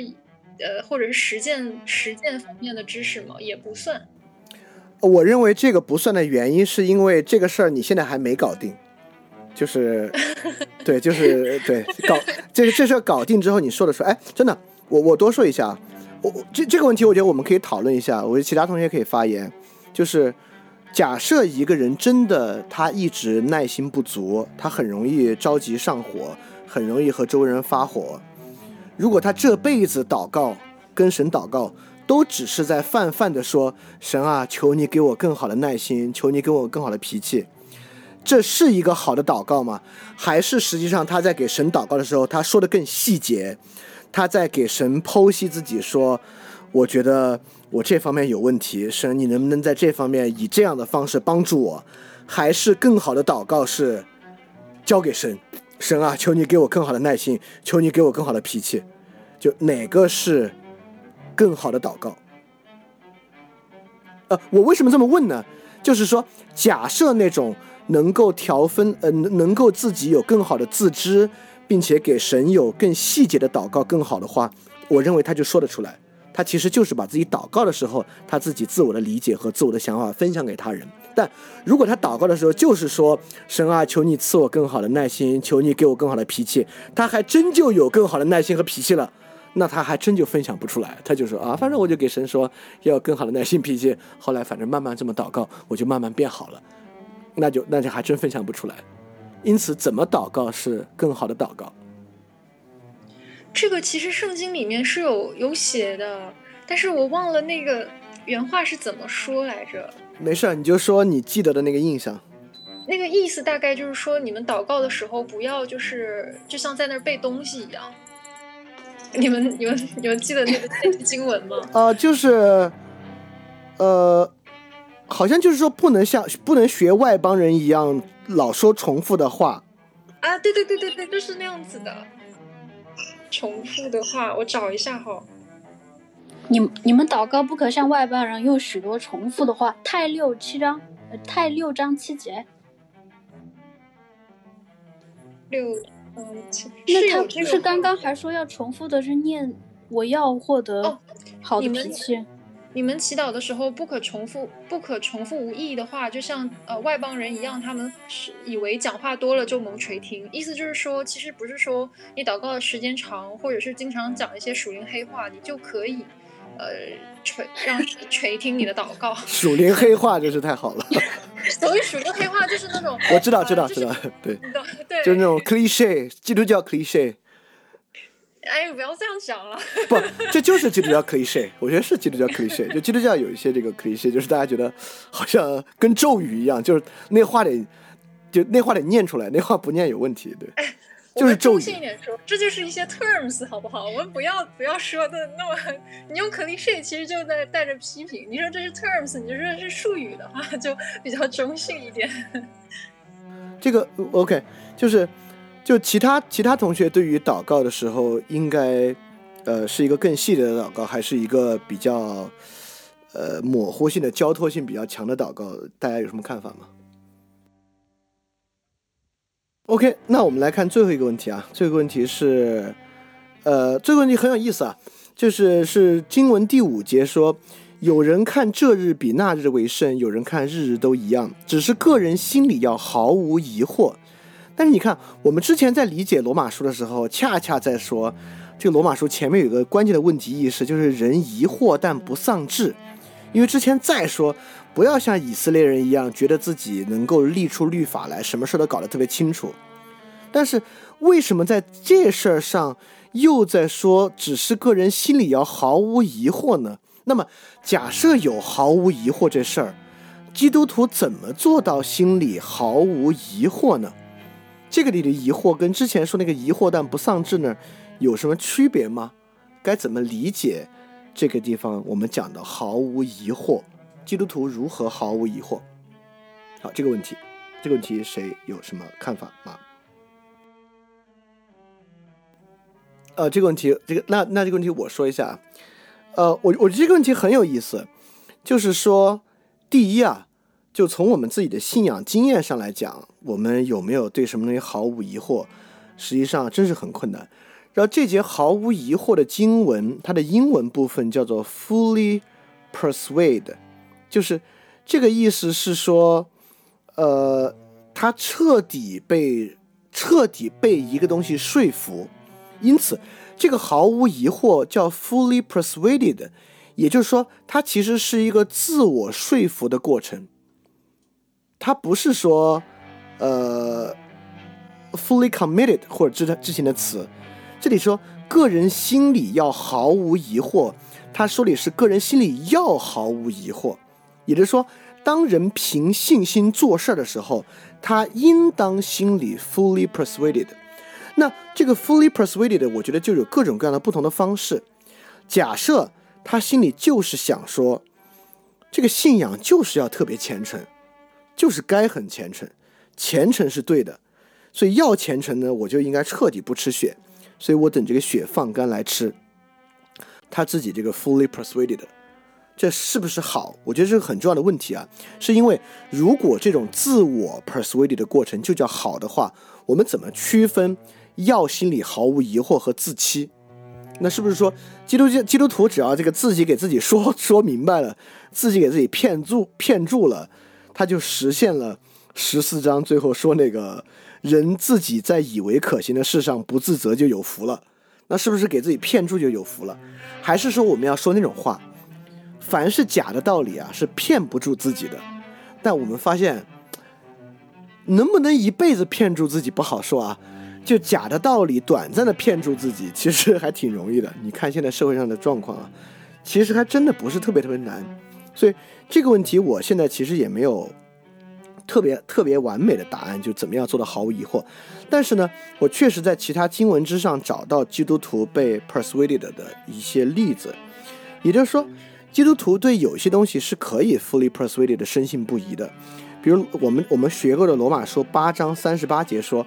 因为我深信的，无论是死是生，是天使，是属天掌权的，是现在的，是将来的，是有能的，是高处是地处，是任何别的受造之物，都不能叫我们与神的爱分隔。这爱是在我们主耶稣基督里的。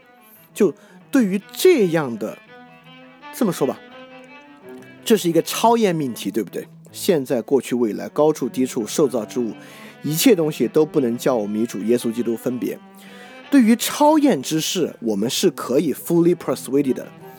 这不光如此啊，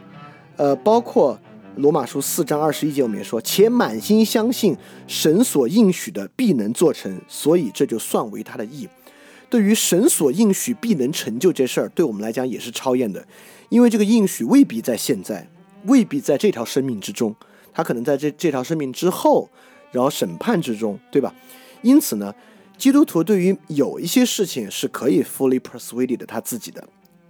就是这些超验的事儿，包括神的一些性质啊、神的能力啊、神的信使啊，对于神的救赎啊等等这些事儿是容易的。但是很明显，这里面有另外一个难处，就是呃，罗马书第十四章讲的是啥？如果第十三章爱人如己那事儿讲的还是有一点点超验的话，但我我认为不是啊，我认为罗马书第十三章和十四章讲的恰恰就是经验之事，人如何面对经验之事，所以十四章他举的是吃喝的例子，其实也就是说，在吃喝这些经验性事物之上，人怎么样可以 fully persuaded？那这个呢，恰恰是一个特别特别困难的事儿，所以说这个地方呢。我也只能回答到这儿了，呃，就是没有进一步的答案。我觉得大家，我们大家其实可以讨论一下。我我的意思是说，呃，这里，呃，罗马书第十四章对于信徒提出的要求是，信徒要在经验性的事物之上，个人心里要毫无疑惑。只是我从经验经文之中找出，基督徒毫无疑惑的事儿，在超验的大事儿上比较容易。比较容易说服自己相信那些超验的事儿，而在经验的事儿上毫无疑惑是很困难、很困难的。所以说，基督徒该怎么努力才能让自己在经验的事儿上毫无疑惑？啊，这是我只能把我的问题往前推一步，但是往前推一步该怎么具体去做呢？我现在还没有这个答案。嗯，其他同学对这个问题有什么？有什么要说的吗？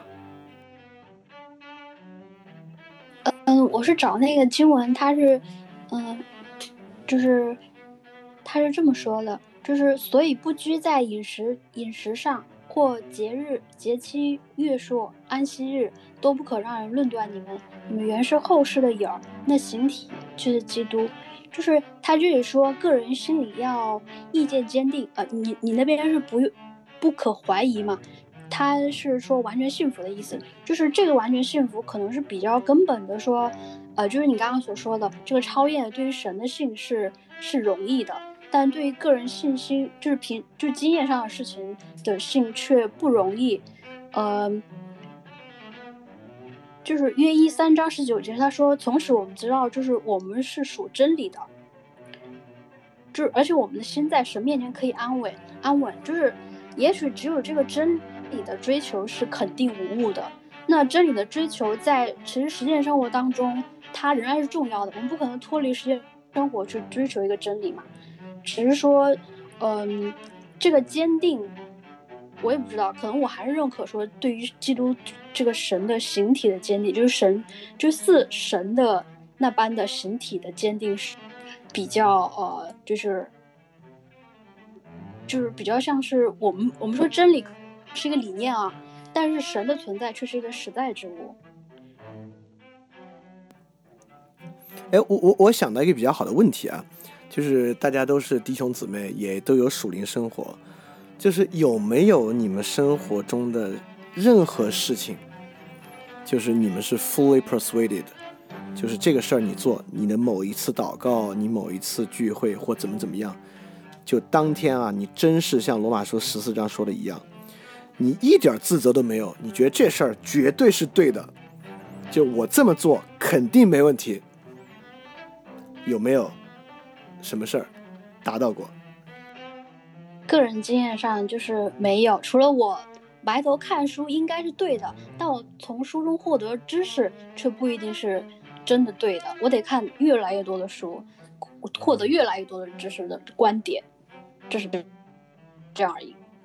对，因为如果大家能举出一件事儿，在心里是毫无疑惑，我这么做肯定是对的的话，那其实我们就能够反过来看。呃，他的这个心路历历程和自辩的过程，应该就能够找到。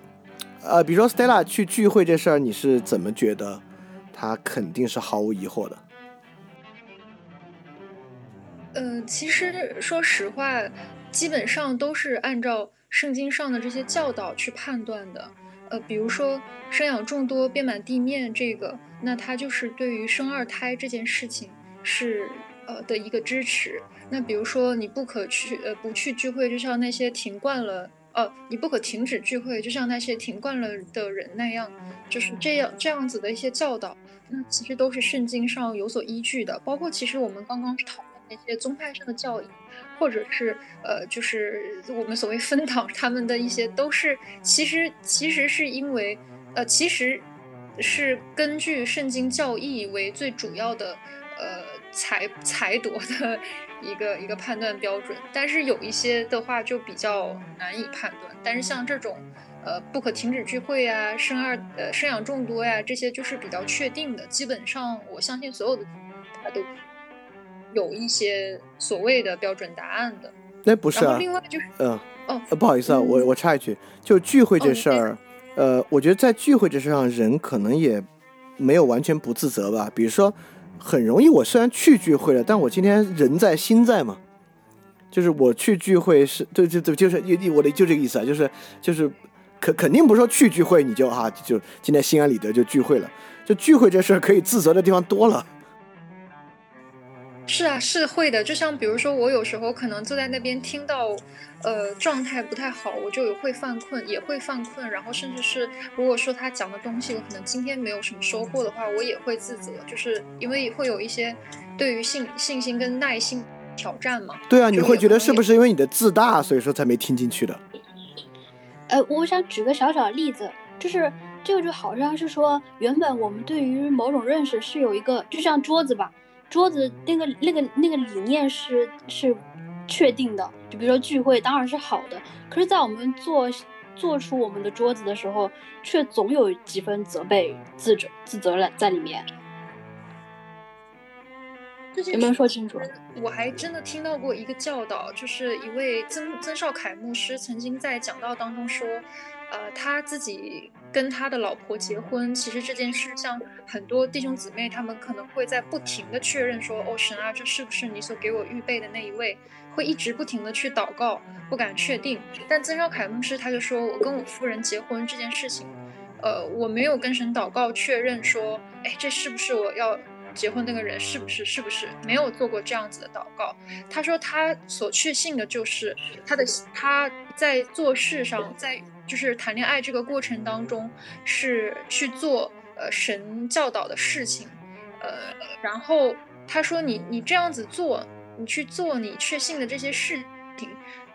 哦就足够了，而不是说一直在去问说神啊，这个女人是不是你为我去预备的？你给我显一些神迹看看吧，不是这样子的。他他当时说，呃，这个时候，我我觉得我还挺认同的。就是我说谈恋爱这个这个事情上，就是能听懂我的。好像是在说，如果我自己不责备我自己，这个事情就是确定的。哦，不是说不责备，而是说你做事的时候就是对按圣经的会教导犹豫啊是不，现在是在说怎么才能不责备自己。呃，但是我我我也觉得他不能停在按圣，呃，他肯定是按圣经的教导，但是按圣经的教导这事儿，这就是我刚才说的，为什么按圣经的教导那些超验性的东西我们好呃 persuaded，因为超验性的东西按圣经的教导，你完全可以按字面意思去信，对吧？就神的信实，我信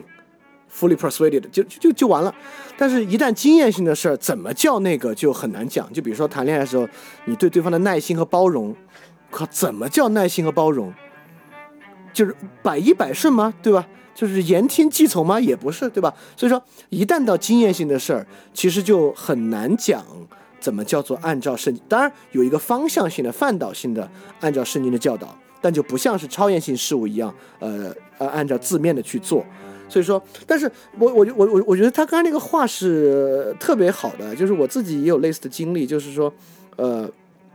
呃，重要的不在于得到神启的确认，重要的在于你自己怎么去做。呃，就我我我我我我有我有个反过来的想法，我我我也可以举我自己的一些例子啊，就是怎么样叫人在认为可行的事上不自责，尤其这种比较大的事儿，就是跟这个人的感情是不是神所悦纳的等等的，确实。呃，我觉得基督徒有一个经验性的事物是可以做到的。呃，你脑子里面有时候会蹦出一些事儿，明显是错的，那事儿你只要没做就行，呃，不是就行啊，也不是就行，就就会越来越接近那个好，心里毫无疑惑。也就是明显，比如说有时候我我我我以前也有啊，就追女孩不是特别顺利的时候，追女孩不是特别顺利的时候吧，你就忍不住要给她卖个惨。你就忍不住要给她装可怜，就是要把你那个情绪能爆发出来，也也就是说你自己心里慢慢分辨一下，你就知道你是想给她施压，但是这个我跟你说，人真的忍不住要把压力交给他，要让他怎么样？因此这个时候你只要忍住了，就忍住了。我靠，今天就没说那话，就比如你在微信上都打出来了，你给他删了，你就你这话不说不好，这话是给人施压，不好，就是。慢慢慢慢的，其实你对于自己平时做的事儿，你的疑惑就少得多。因此，我觉得，呃呃，可能我我我给这这这不是一个完美答案，但我确实能够给一个方向，就是这种心里毫无疑惑的过程和凭信心言行的过程，它确实是去伪存真。就你去伪去的越多，那个真就慢慢浮现出来。因此，就是如果对于自己平时言行中哪些事儿是不好的，哪些事儿绝对不是凭信心的？就我这么做，那绝对不是不算凭信心言行，绝对不算公益，不算圣灵喜乐。那这些事儿我竟然最后没做，我我以往会做，但现在越做越少，或者越来越不做，那这个慢慢慢慢，可能那个不疑惑感就会会强得多啊！这是我我我我我就我刚才听完那个之后，我回想一下是这么回事儿，就是所以我觉得这个时候去伪可能还是个挺重要的事儿。那是不是如果那位感情生活不那么好的先生和太太，他们总向神祈祷说，这个人是不是神，呃，给我安排的，或者说蒙神悦纳的伴侣？这样的问本身就有问题，就是他在怀疑这个人是不是哦，我对我我我会觉得，我我会觉得这个问题有点简懒。呃，这个问题确实是比较简懒的。就假设，就我们说的很细节，但说的细节是很好的事情啊。假我我认为更好的祷告，应当是你自己有一个方向了，你当然祈求神能够给予你更明确的启示。就比如说，如果这个事儿，我觉得我能做好，如果做好的时候，你能不能能够给我更好的启示，而不是比如每天都在特别大的范畴上问，就这这是吗？是他吗？是他吗？还是他吗？就是就如果每天都这么大的泛泛而问，是不是他？你你给给我给我启示看是不是他？我觉得这个好像就有点 那有点旺旺，拎个钢镚儿正反面得了。对，我觉得这个好像确实问的有点太泛了。就如果这么倒的话，稍微有点泛，就是有点有点呃，确实把什么担子都加给神了，你你自己好像承担的稍微少了一点点。对，这这是我对于这个问题一个特别不特别不完善的一个回答啊，就是关于这个。但我们刚才一直在讨论，就关于这个怎么叫毫无疑惑，人怎么样在心里毫无疑惑。就其他同学对于毫无疑惑这点还有什么嗯要分享的或者要要说我们要讨论的吗？我想补充一下，可以吗？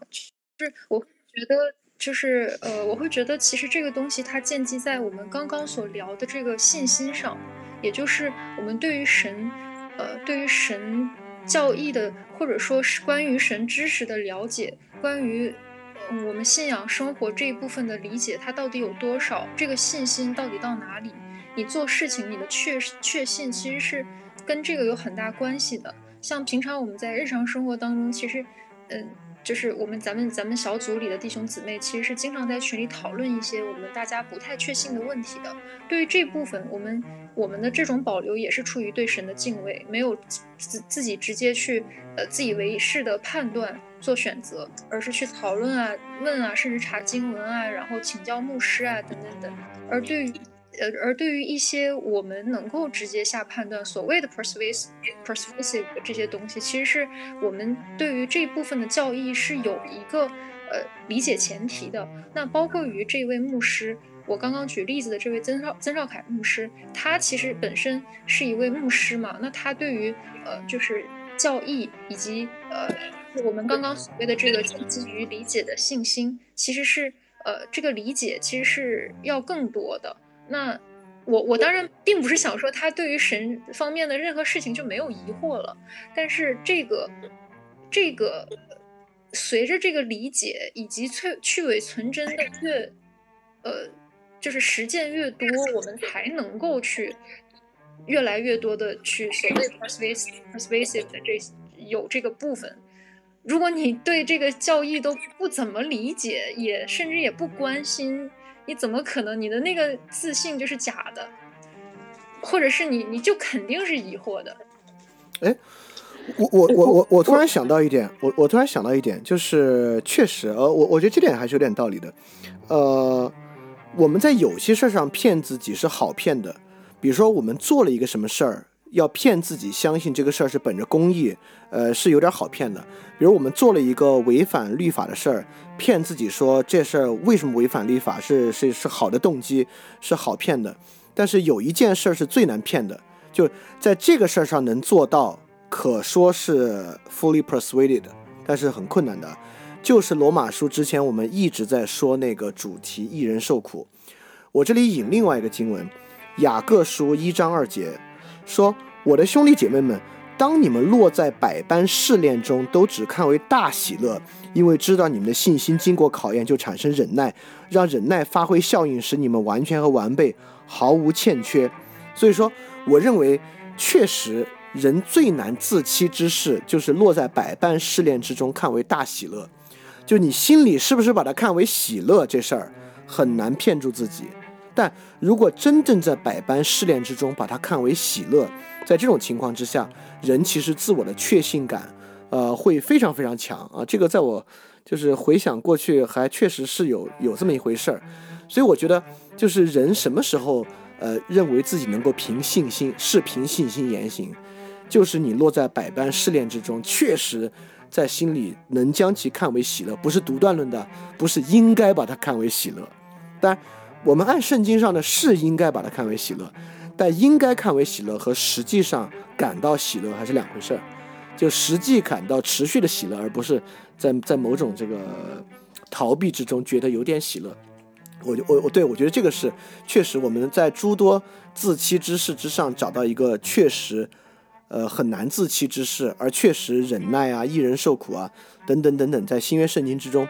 都是非常核心的这个内容。所以我觉得确实可能这个事儿是一个好的切口，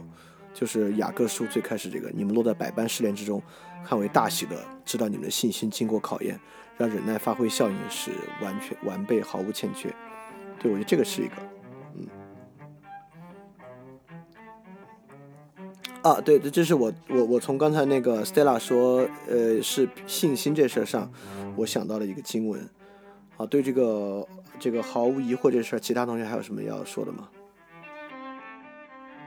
哦，我可能想要说一下，刚刚他说，就是关于教会里面所谓的他们本身有的教义，个人人应该遵循，或者说人应该识得，就是他其实这句经文里面不是很强调说个人这个词嘛？就是个人他也翻作是呃，就是私人的自己的自己的心思，我还不觉得是跟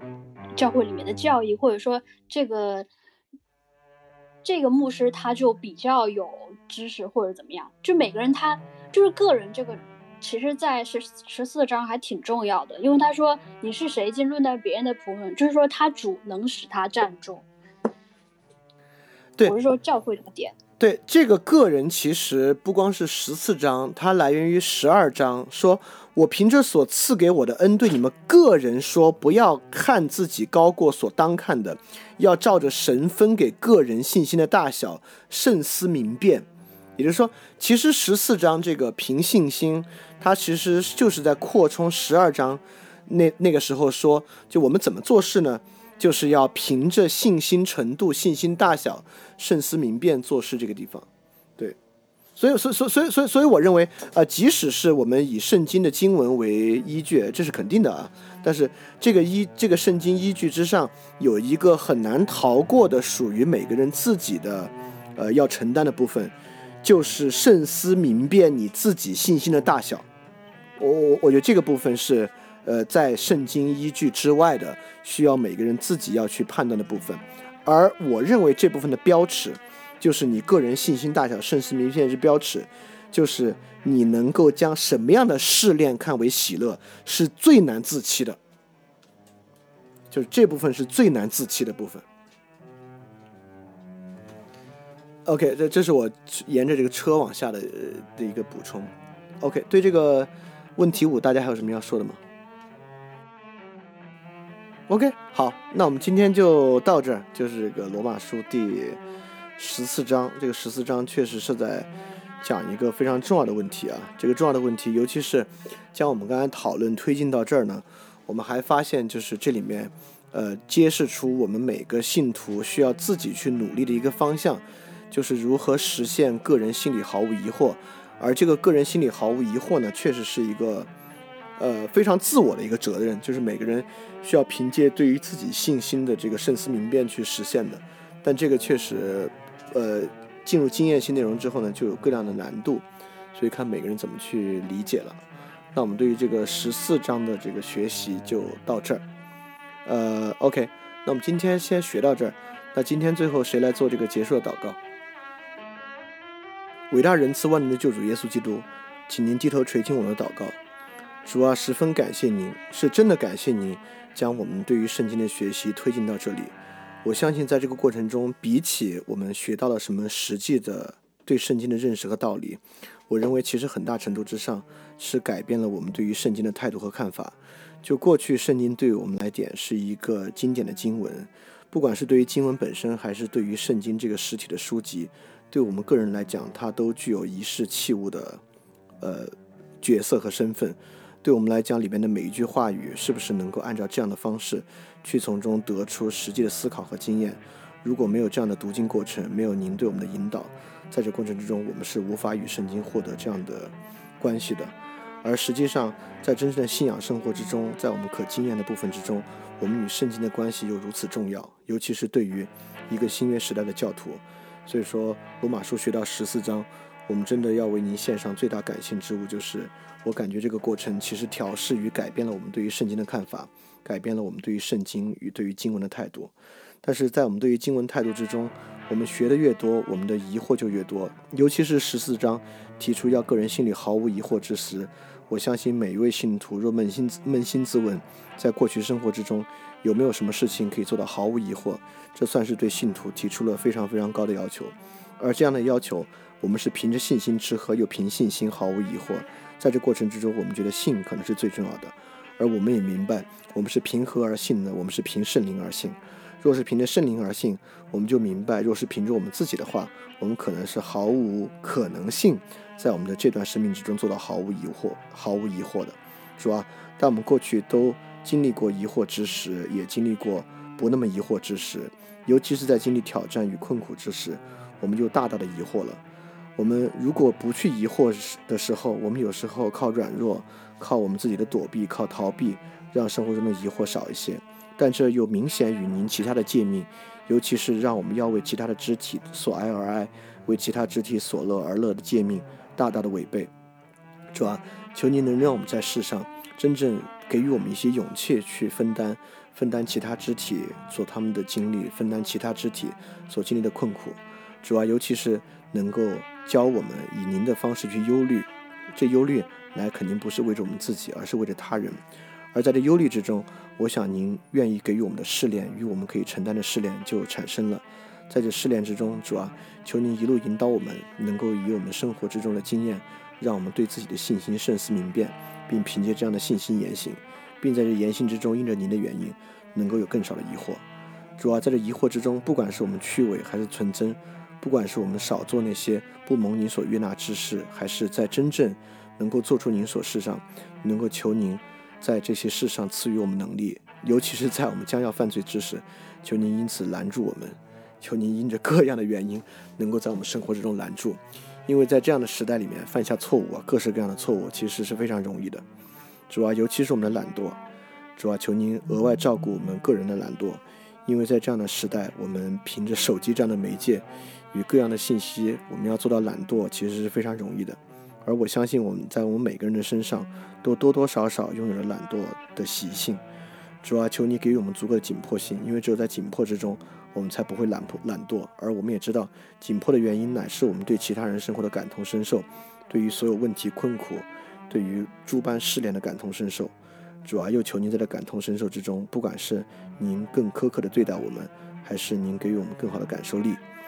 或者是您凭着道理让我们能够更多的理解到。这样的困苦与诸般的试炼之中，到底什么样的东西是我们真正需要去关注的？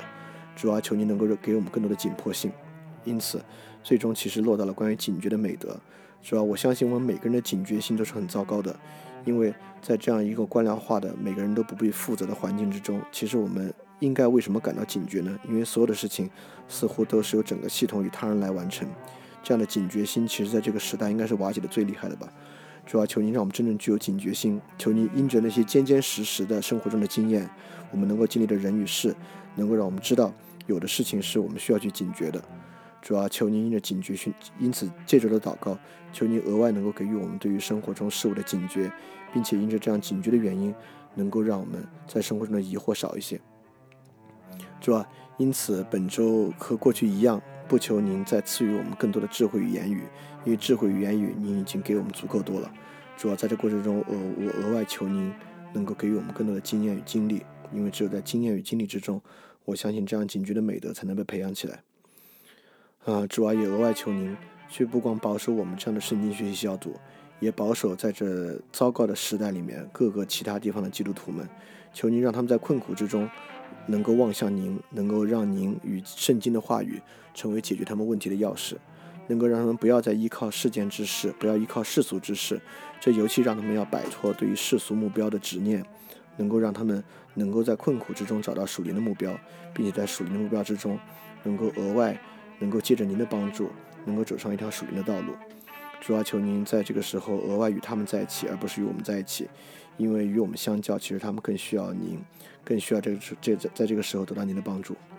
呃，我知道做一个罪人，以上祷告不配，皆是奉靠我救主耶稣基督得胜之名求的。阿门。